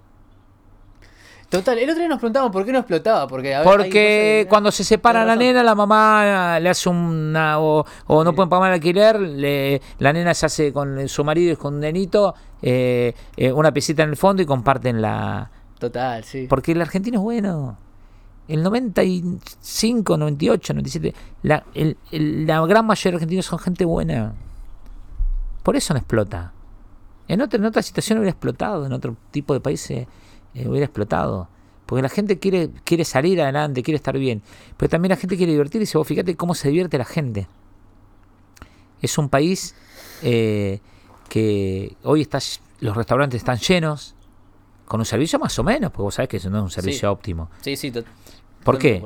Porque, porque el tipo que tiene que estar laburando, no está laburando, entonces te atiende eh, un venezolano o, o una, una persona a otro lado. O, o sea, falta, falta gente que diga, yo voy a laburar todos los días cuatro horas en un restaurante. Y después me voy al restaurante o a otro restaurante a... ¿Cómo se llaman los americanos? Sí. Claro. ya saben que tienen que trabajar y que si se me gastaron más, tienen que salir con el Uber o tienen que salir horas extra o se anotan en empleos temporales. Sí. Pero la tarjeta de fin de mes la pagan porque si no le baja el scoring. Y no la pagan porque son buenos. La terminan pagando porque si no se quedan fuera del, del- del- Del sistema financiero. Y son automáticamente pobres. De la otra manera son pobres pero con crédito. Claro. Claro. Entonces, son pobres pero tienen el crédito. Entonces, ¿qué hace? Cuidan lo que tienen. Claro. Sí, sí, sí. una tarjeta que no una tarjeta Junín, un crédito de acá de Junín, le digo, che, pero tenés mucha gente que se atrasa. No. Cuando no pueden pagar, vienen y nos avisan que no pueden, no pueden pagar. Claro, sí, sí. Y hay casas de, lo- de- de- de electrodomésticos en Junín que tienen todavía los créditos personales, que vos ves la gente del campo que viene a pagar la cuota. Claro. Y ese día llovió y salen con el, el- el tractor y, y lo dejan en la ruta y agarran la camioneta que la tiene estacionada en la ruta, pues no pueden salir si no, y vienen a pagar la cuota porque ahorran su palabra. Pues si no, se saben que se quedan sin crédito. Sí, total. Y eso es parte de, de lo que hoy no estamos acostum- no, no está acostumbrada la gente. No paga, se cuelga, refinancia. El americano no refinancia nada. Si vos no pagaste en tiempo y en forma, te baja el scoring. Claro. ¿Cuál es la importancia de valorar tu palabra con vos mismo? No, no, no, no. Es una lucha todo el día y es... eh, no, pero lucha en el sentido de que yo dije esto, lo tengo que hacer. Yo dije que voy a hacer tal cosa y es la hora que es. Hasta la hora que yo no termina, no me voy. Bien. Me encanta. Como el otro día gimnasio, sí. Nosotros somos muy parecidos. El otro día, bueno, La disciplina se llama. claro. Sí. Porque vos, por ejemplo, yo si- siempre miro eh, Kiyoshenchi, una, un, un par de, de, de mentores. Yo miro todo, a Muñoz, a Jürgen. Tuve la gran posibilidad de traer a Jürgen a Argentina en septiembre de 2019. Famoso. Sí. Sí. Ah, mirá. Eh, y lo hicimos en el Teatro Ópera. Lo íbamos a hacer después y nos agarró la pandemia. Íbamos a hacer tres, agotamos las entradas en cuatro horas. Y, eh, y el otro día estaba charlando y está re enojado con el mundo de Jürgen. Eh, porque vamos a Argentina, sí, fui fenómeno. Y cuando saca la cuenta eran 2 dólares con 80. Entonces no Sí, le daban sí. los números. No, no, no. Eh, y, mm, y estamos hablando de la disciplina. Y los hábitos son disciplina. Si vos no tenés disciplina, no tenés nada. Y vos decís, a veces la gente. Y si la gente no tiene disciplina, no tiene nada. ¿Qué, qué sería? ¿Podrías dar tu definición de disciplina? Disciplina es ser ordenado. Ok. Ordenado te lleva a, a optimizar los tiempos, a optimizar la ganancia, a optimizar la fortale- tus fortalezas. Eh, la disciplina es, eh, es, eh, es todos los días dejar la llave en el mismo lugar y es un buen hábito para cuando tenés que salir no tenés que perder tiempo donde están las llaves. Vivimos puteando, sí. los, los argentinos viven puteando las llaves. Claro. Sí, tenés razón. Sí. Viven puteando las llaves. Viven puteando el control remoto que no lo encontramos. Yo hace muchos años quería hacer un beeper para control remoto. Si el control remoto está acá, no se escapó. ¿Pero dónde Bueno, está? viste que los de Apple tienen como un puntito Sí, que lo tengo ahí. no sí, sí, qué. sí, el, el tag ese. Y, y era poner un pip, pip, pip, pip, pip inalámbrico, entonces encontrabas el control remoto. Yo me he pasado días enteros en mi habitación buscando el control remoto. ¿En serio? Y no estaba. No estaba. Y no estaba. Pero ¿cómo no está? No está. Y ya revisé cinco veces y no está. ¿Qué nos pasa? Estamos buscando el control remoto y estamos pensando en otras cosas. Entonces, estamos ocupando tiempo de algo que es buscar un control remoto. Mm, sí. Algo tan que es control remoto y dice, acá estoy, boludo. A mí me pasaba en una época que vivía con un amigo y yo decía, mira, para mí el orden es X cosa. Por favor, que yo soy yo el que cocina, no me muevas las cosas al lugar porque yo no pienso dónde están las Exacto. cosas. Yo hacía esto. Estaba cocinando y hacía. yo sabía que sin mirar acá estaba el aceite, sabía que sin mirar acá estaba esto. Y entonces mis manos iban por memoria muscular y agarraba todo. Cuando me corrían del lugar el aceite, yo empezaba. ¿Y qué haces? Empezás a perder tiempo. Si no me llama la alarma que Ah, tengo ok, el ok. barbero en un rato, escribí a Nacho que estoy demorado 10 minutos. Entonces, eh, eh, cuando vos dejás, la disciplina es eso. Y la disciplina es todos los días eh, saber tu estado financiero, saber tu estado de ánimo, saber tu estado eh, de, de con lo que contás y lo que no contás. Esa es la disciplina. Y lo anticiparte. Y la, y la preparación. Claro. O sea, vos viniste acá y te preparaste. Mañana vamos a Junín. ¿Qué tengo que llevar? Eh, cargar yo- combustible, hacer esto, hacer lo otro, cargar las baterías. Entonces, esa es la, la preparación que usted tiene que tener, que eso es la disciplina. Si no, ustedes salen y salen como Sí, para sí. donde lo lleva el viento. Claro, tal. Hay una frase que me encanta que dice: Para el que no sabe hacia dónde va, ningún viento le viene bien. Claro, Sí. perfecto. Claro, exacto. Entonces, volvemos de nuevo al principio de la charla. Tener claro los objetivos. En base a tener claro los objetivos, ¿qué necesito para cumplir esos objetivos? Esto, esto, esto, esto y esto. ¿Cuánto tiempo me va a demorar? Tanto. Vamos a poner una demasiada tiempo por si no ya pasar algo. Pero también vamos a ponernos un premio mental o, o lo que sea un objetivo si lo podemos lograr en menos tiempo. Ah, Sí. qué lindo, es buena esa. Mira. Eh, claro, en aviación vos tenés, cuando haces el plan de vuelo, vos decís, bueno, voy del punto A al punto B, pero me llevo 45 minutos remanente de combustible por si pasa alguna emergencia, tengo que Por hacer si una pasa una emergencia, pero también podemos tener viento a favor, Claro, viento en contra. podemos eh, ver de optimizar eh, el- el- el- la performance claro. del motor si vamos a, a una altura o otra altura. Sí, total. ¿Está? ¿Y qué nos conviene? ¿Llegar antes o gastar menos combustible, estar más tranquilo y exigir menos el motor? Y bueno, si es un viaje de placer, si es que tenemos que llegar, vamos a meter quinta fondo sabiendo que vamos a gastar más combustible. Pero sabemos que tenemos que, que podemos llegar eh, bien y transformar un viaje de placer, preparamos el mate, tranquilo, vamos, paramos un ratito, tenemos esa, esa, esa virtud. Tengo Sí, una- Yo creo, sí, Sí, una pregunta. ¿Cómo haces en. O sea, en los momentos quizás difíciles que seguro habrás tenido, todos muchos. tenemos, para seguir así ejecutando y disciplinado? Primero, eh, nunca me creo que soy disciplinado del todo. Entonces todos los días medio como que el orden, el orden, el orden, el orden. Eh, ahí en el pizarrón que se nos cayó recién van a ver que dice que, y mi letra horrible que dice que tenemos una empresa eh, de, de- que goza de buena salud. Goza de buena salud cuando vos no tenés deudas ocultas, vicias, cosas raras, eh, problemas que no puedes resolver y demás. Y después que tenemos que eh, ser eh, eh, orden y disciplina y orden. Ordenar, ordenar los temas. Entonces, todos los días tenés que ordenar. Esto es como si la fuera. entropía, que hablábamos la otra vez. vos no te bañás cada cinco días, vos te bañás todos los días, día por medio, pero te bañás. Y vos ya tenés un estándar. Entonces, cuando vos tenés esos estándares, vos, vos sabés hasta dónde podés lograr. Muchas veces, sí, sí, si puedo lograr un poco más, pero le meto un poquito más de ficha, y pero con- conviene tanta energía más para un, para, para un 10% más y Hay poder un romper. el- costo-beneficio, claro. y, y, entonces, vos sabés que hasta acá caminás. Después bueno, vendrán aparatos como las computadoras. Vos sabés que hasta acá anda bien. Eh, pero después vendrán otros programas y bueno, después vas a- en un momento vas a tener que decir, bueno, llegó el momento de hacer un recambio de cosas. Y en el recambio van máquinas, van software, van modos, van personas. Muchas veces vos arrancás con las personas que crees que son las indicadas y el- en el camino te de- no te defraudan, pero no, no llegan a cumplir eh, las expectativas que vos tenías y menos las de ellos. Claro. Y vos te sentís como una frustración y la realidad, el que tiene que sentirse preocupado es esa persona que se queda en el camino. Claro. Nos pasó mucho eso. Y eso pasa, pasa todo el tiempo. Nos pasa con las expectativas que creamos nosotros de, de los artistas, de los futbolistas, de los, eh, de, de los políticos, de los empresarios, de los amigos, de Claro. las novias, de los novios, de los hijos del vecino. Creamos falsas expectativas y falsos prejuicios cuando en realidad lo más fácil es decir, che, aquel tipo me parece interesante. Vamos a tomar un café. Che, discúlpeme. Yo lo miro siempre que usted está. ¿Algún día me daría la oportunidad de tomar un café con usted para charlar 15 minutos de su vida? ¿Me regalaría su tiempo? ¿O cuánto me sale su tiempo para, que, para yo charlar con usted 20 minutos? Y yo estoy seguro que eso tiene que pasar. Porque hoy, esta charla que nosotros tenemos gratis, de Sí. un lado del otro, eh, son charlas que tienen mucho valor, sobre todo de tiempo y sobre todo de experiencia. Y toda esa experiencia que vos tuviste en tanto tiempo, yo te la estoy regalando a vos en dos minutos y vos me la estás regalando a mí en un minuto, o en tres, o en cinco. Entonces, ese es el valor real de las cosas. Porque lo demás tiene precio y esto es valor. Entonces, Precio y valor, mira que. precio, valor. conocer la diferencia de precio y valor. Y yo no estoy diciendo nada que no escuches en ningún lado. Claro, sí, sí.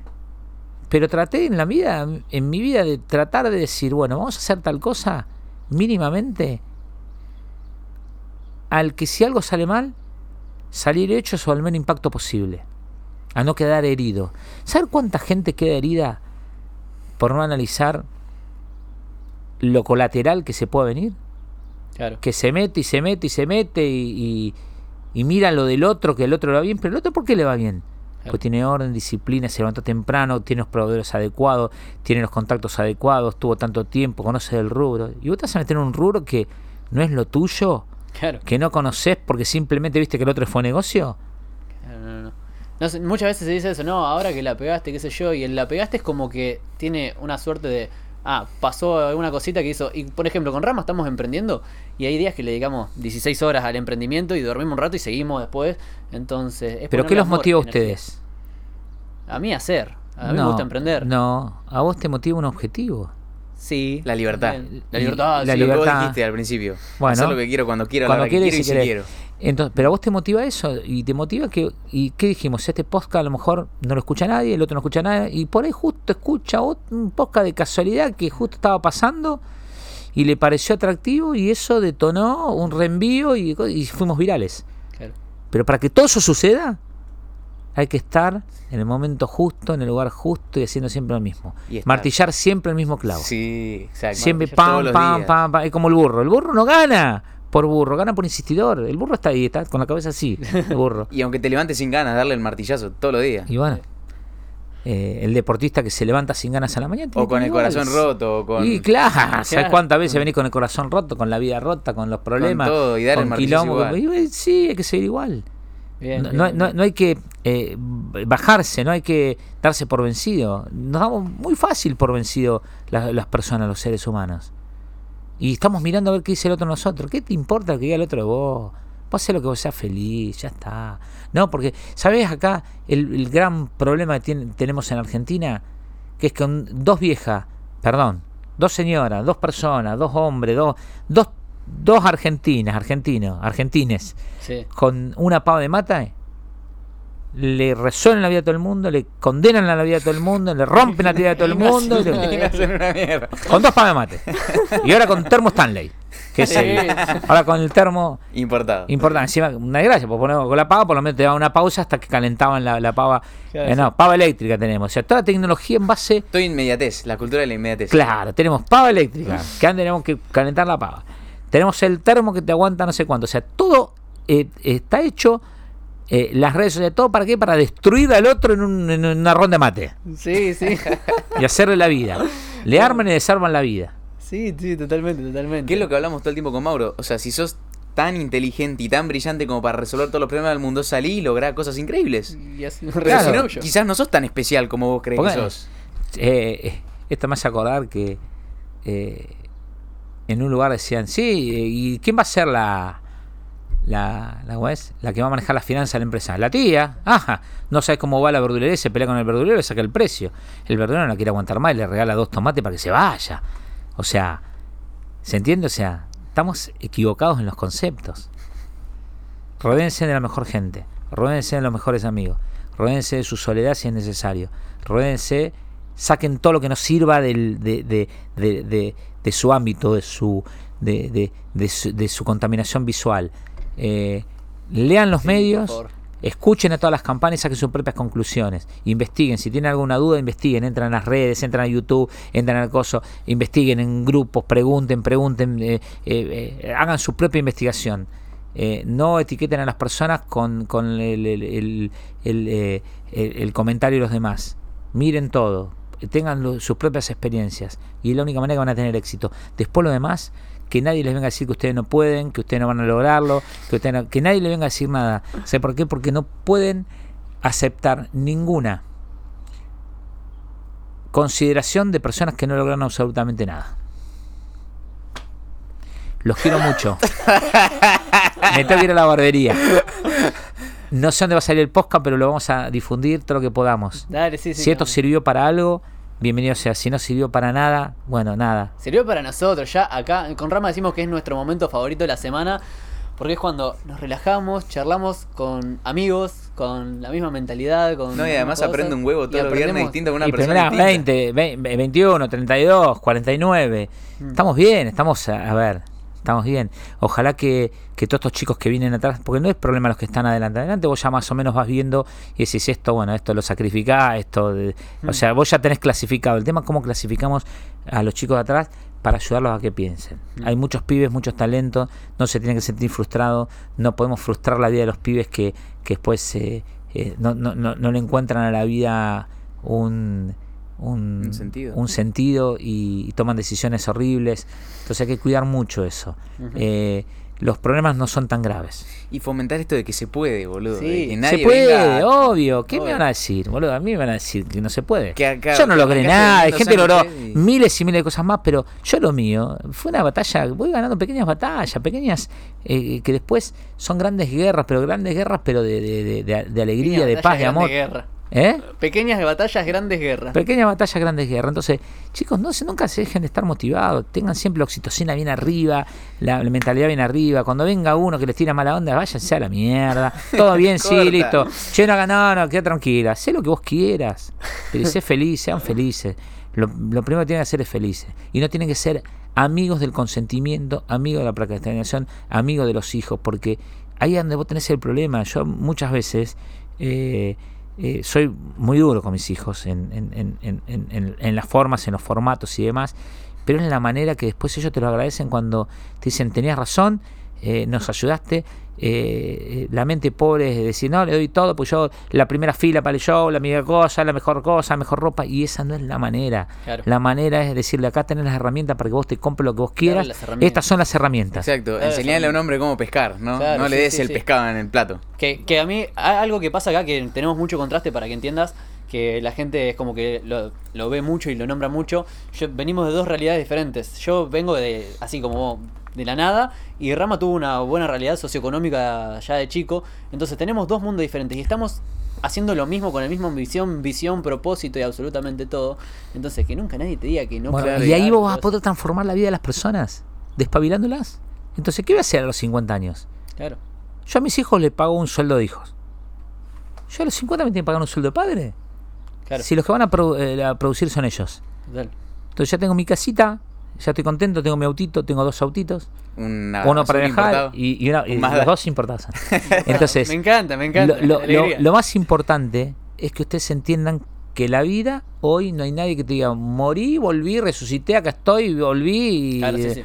Entonces, vivan la vida bien. No la vida de joda, de alcohol, de... Vivan la vida bien. ¿Querés tomarte una cerveza? Sí. Ahora, todos los días tomando cerveza. Todos los días tener que a las 7 de la tarde eh, tomar... No es la vida O esa. no es la pucho. vida. Sí, sí. No, fumar no tampoco. No, no es la vida. Y, y tampoco Drogar, las tener la vida, flaco. Y las redes, las es lo mismo, las redes. Las redes, las redes. ratito, pero Tiren lo que ustedes día. quieran, que la, la- la gilada eh, compre y ya está, y listo. Y venden un producto y ya está. Utilicen las redes a ustedes. No que Eh, no creo en un momento cuando trajimos a, a, a René de, de Calle 13, dice, eh, eh, yo estoy usando a día, día no a mí. Y bueno, traten de hacer eso. Y si tú hacemos eso, ¿quién manda? ¿El consumidor o la marca que te quiere adoctrinar? Manda el consumidor. Claro. Y, y cuando el consumidor es inteligente, toma decisiones inteligentes, Claro. eleva la vara y todo lo que vos vayas a consumir o, o generás o, o- o- o en un reclamo, no en queja, en un reclamo, Sí. vos mejorás el producto. Eh, hay empresas, las empresas americanas crecieron mucho porque escucharon a los consumidores con los reclamos Sí, y apartaron las quejas. sí. Entonces, este está que se queja, pone la lista negra. Este reclamo, vení. Bien, bien. o sea, bien. te, te pagan por esa, por, por esa experiencia de Customer Service. Te pagan por esa experiencia. Sí, lo dijo Daniel Rabinovich de Mercado Libre. eh, decía exactamente eso, que lo utilizaron mucho y se apalancaron en eso. Para Y mira, tenemos Mercado Libre, el número uno de Sudamérica. Flaco, ese tipo, eh, vení, a ver, ¿qué más generás? En vez de matarte, a ver, ¿qué más generás para, para ayudar a, a- a- a- crecer más? Que seas Pero una ese- mina de oro sin tener que romper eh, una, eh, excavar un, metro de profundidad. Pero esa es la mentalidad que tiene que haber, no de tirarle con. ¿Y qué hablamos al principio de la charla? Sino decir, "Eh, sos un brillante, traenos más valor, Ya, enseñanos ¿qué- cómo generar valor. Claro. ¿Y qué dijimos hace un rato? A Charlie lo matamos por lo que era. Pero no lo matamos, pero no le dimos la posibilidad que Charlie sea internacional. Claro. Charlie no prosperó internacional. Y una pibita como Tini, que se una adivina todo, en, en- en- en otro momento, con otro fragmento de personas que piensan diferente, Claro. es número uno. Y se globalizó. Pero Charlie se puede haber globalizado Sí. Sí. totalmente. Fito, totalmente. Soda casi se globaliza. Fue increíble lo que hizo en Sudamérica. Entonces, cuando vos ves que, que realmente eh, eh, eh, Maradona, Maradona te- hoy tendría que estar en un trono, el rey tendría que haber sido. Sí. Pero ¿qué pasa? Lo matamos, flaco. Lo, lo ma- lo matamos entre todos. Un poquitito cada uno. Sí. Un poquito cada y es que uno. aparte, si, si es tan maravilloso en algo, yo me siento menos porque yo no puedo ser tan maravilloso en algo. ¿Y qué no se le perdonó? tengo que encontrar el pelo que salió una villa, flaco, y saliste una villa. Mm. Es un es, es el mejor ejemplo que puede pasar para una persona que hoy está en una villa, colgado de la luz porque el tipo no puede pagar la luz, eh, pidiendo eh, que le traigan asistencia. Es el mejor ejemplo que si este pudo, yo también voy a poder. Totalmente. Y cuando uno puede, y el otro puede, y el otro puede, y el otro puede, ¿qué convertimos? Progreso. en un gran progreso. Y este podcast está apuntado a que todas las personas que hoy día no pueden, puedan progresar. Que eh, se sienten mal, que empiecen a ver el lado sentirse bien. Que vean un futuro. Que vean a, a- a- a clasificar las cosas. Que vean a, salir de lo tóxico. Que vean a, que la vida es lamentablemente caímos en este mundo. Yo no pedí venir a este mundo, pero tengo que, estoy ya en este juego, tengo que jugarlo. Y el éxito va a ser la calidad de vida que puedas llegar a, a lograr hacer y después vendrá todo lo demás. Y el dar. dar vos podés dar plata, da plata. Podés dar un trabajo de tu tiempo a tu tiempo. Podés dar un consejo. Y si un consejo, da un consejo. Pero da, siempre da algo. Porque cuando vos das, ahí después va a venir la verdadera gratitud. Y esa gratitud se va a transformar en felicidad. Y la vida, si vas a ser una vida eh, feliz, Sí, es sí. lo más importante. Sí. No importa si viajas mucho o viajas poco, puedes viajar más mejor, puedes viajar poco más, pero lo poco que seas feliz, compartir las cosas. Y muchas veces me ha pasado que no disfrutar de los pequeños momentos. Eh, Eso, eh, la, la última pregunta, sé que te, te tenés que ir, pero hoy veníamos hablando con Rama que cada vez estamos como más estoicos y di- hoy le dije, hice una lista de, de poniendo cuáles son las cosas que tienen que pasar para que yo sea feliz, para saber qué tiene que pasar y para saber si se están cumpliendo, ¿no? Cuáles son mis reglas. Y cada vez son más simples, más sencillas. ¿Qué tiene que pasar para que vos te sientas feliz? En, en la vida, en el mundo. da- eh, mi- mi- mira, voy a hacer un auto. Un, un, un, un, un autorreto. Disfrutar más eh, de lo que tengo. Ok, Porque después no creo que no, no falta nada. Ya poder disfrutar de, de, de saber de que tengo una familia de fierro, que yo era hijo único y mi objetivo fue formar una familia. Eh, saber que, que mañana, pase lo que pase, está toda la- mi familia a, a mis pies eh, y yo a los pies de mi familia. Que todos juntos somos una, una gran comunidad. Yo creo que ese, es- ese es el éxito. Cuando vos podés mantener tu tropa y, y- y- y tu gente y, un- y algunos amigos, que muchos no son, porque son más los conocidos que los amigos sí. pero que de a poco ir conociendo personas, que hoy no tengo el tiempo exacto que necesito para hacer eso, por eso me quiero retirar, porque cuando vos conoces personas, pues ese es el lobby sano de la vida que, que te hace compartir. eh, hay gente que la hemos conocido hace poco y nos invitó un amigo y se brindo por mis nuevos amigos. El día de cumpleaños éramos cinco amigos de él y nosotros que éramos nuevos amigos. Brindo por mis nuevos amigos y, y nos nombró. Entonces, y cuando vos ves que esa relación eh, puede haber otra, otra forma de relacionarte eh, y que a veces en la vida vos arrancás con un grupo de amigos o de personas y por envidia o, o por alguna cosa que no estuvo resuelta, un- una discusión que no estuvo resuelta, lo que sea, eh, no se resolvió, que, que fueron quedando. Bueno, la vida es un camino.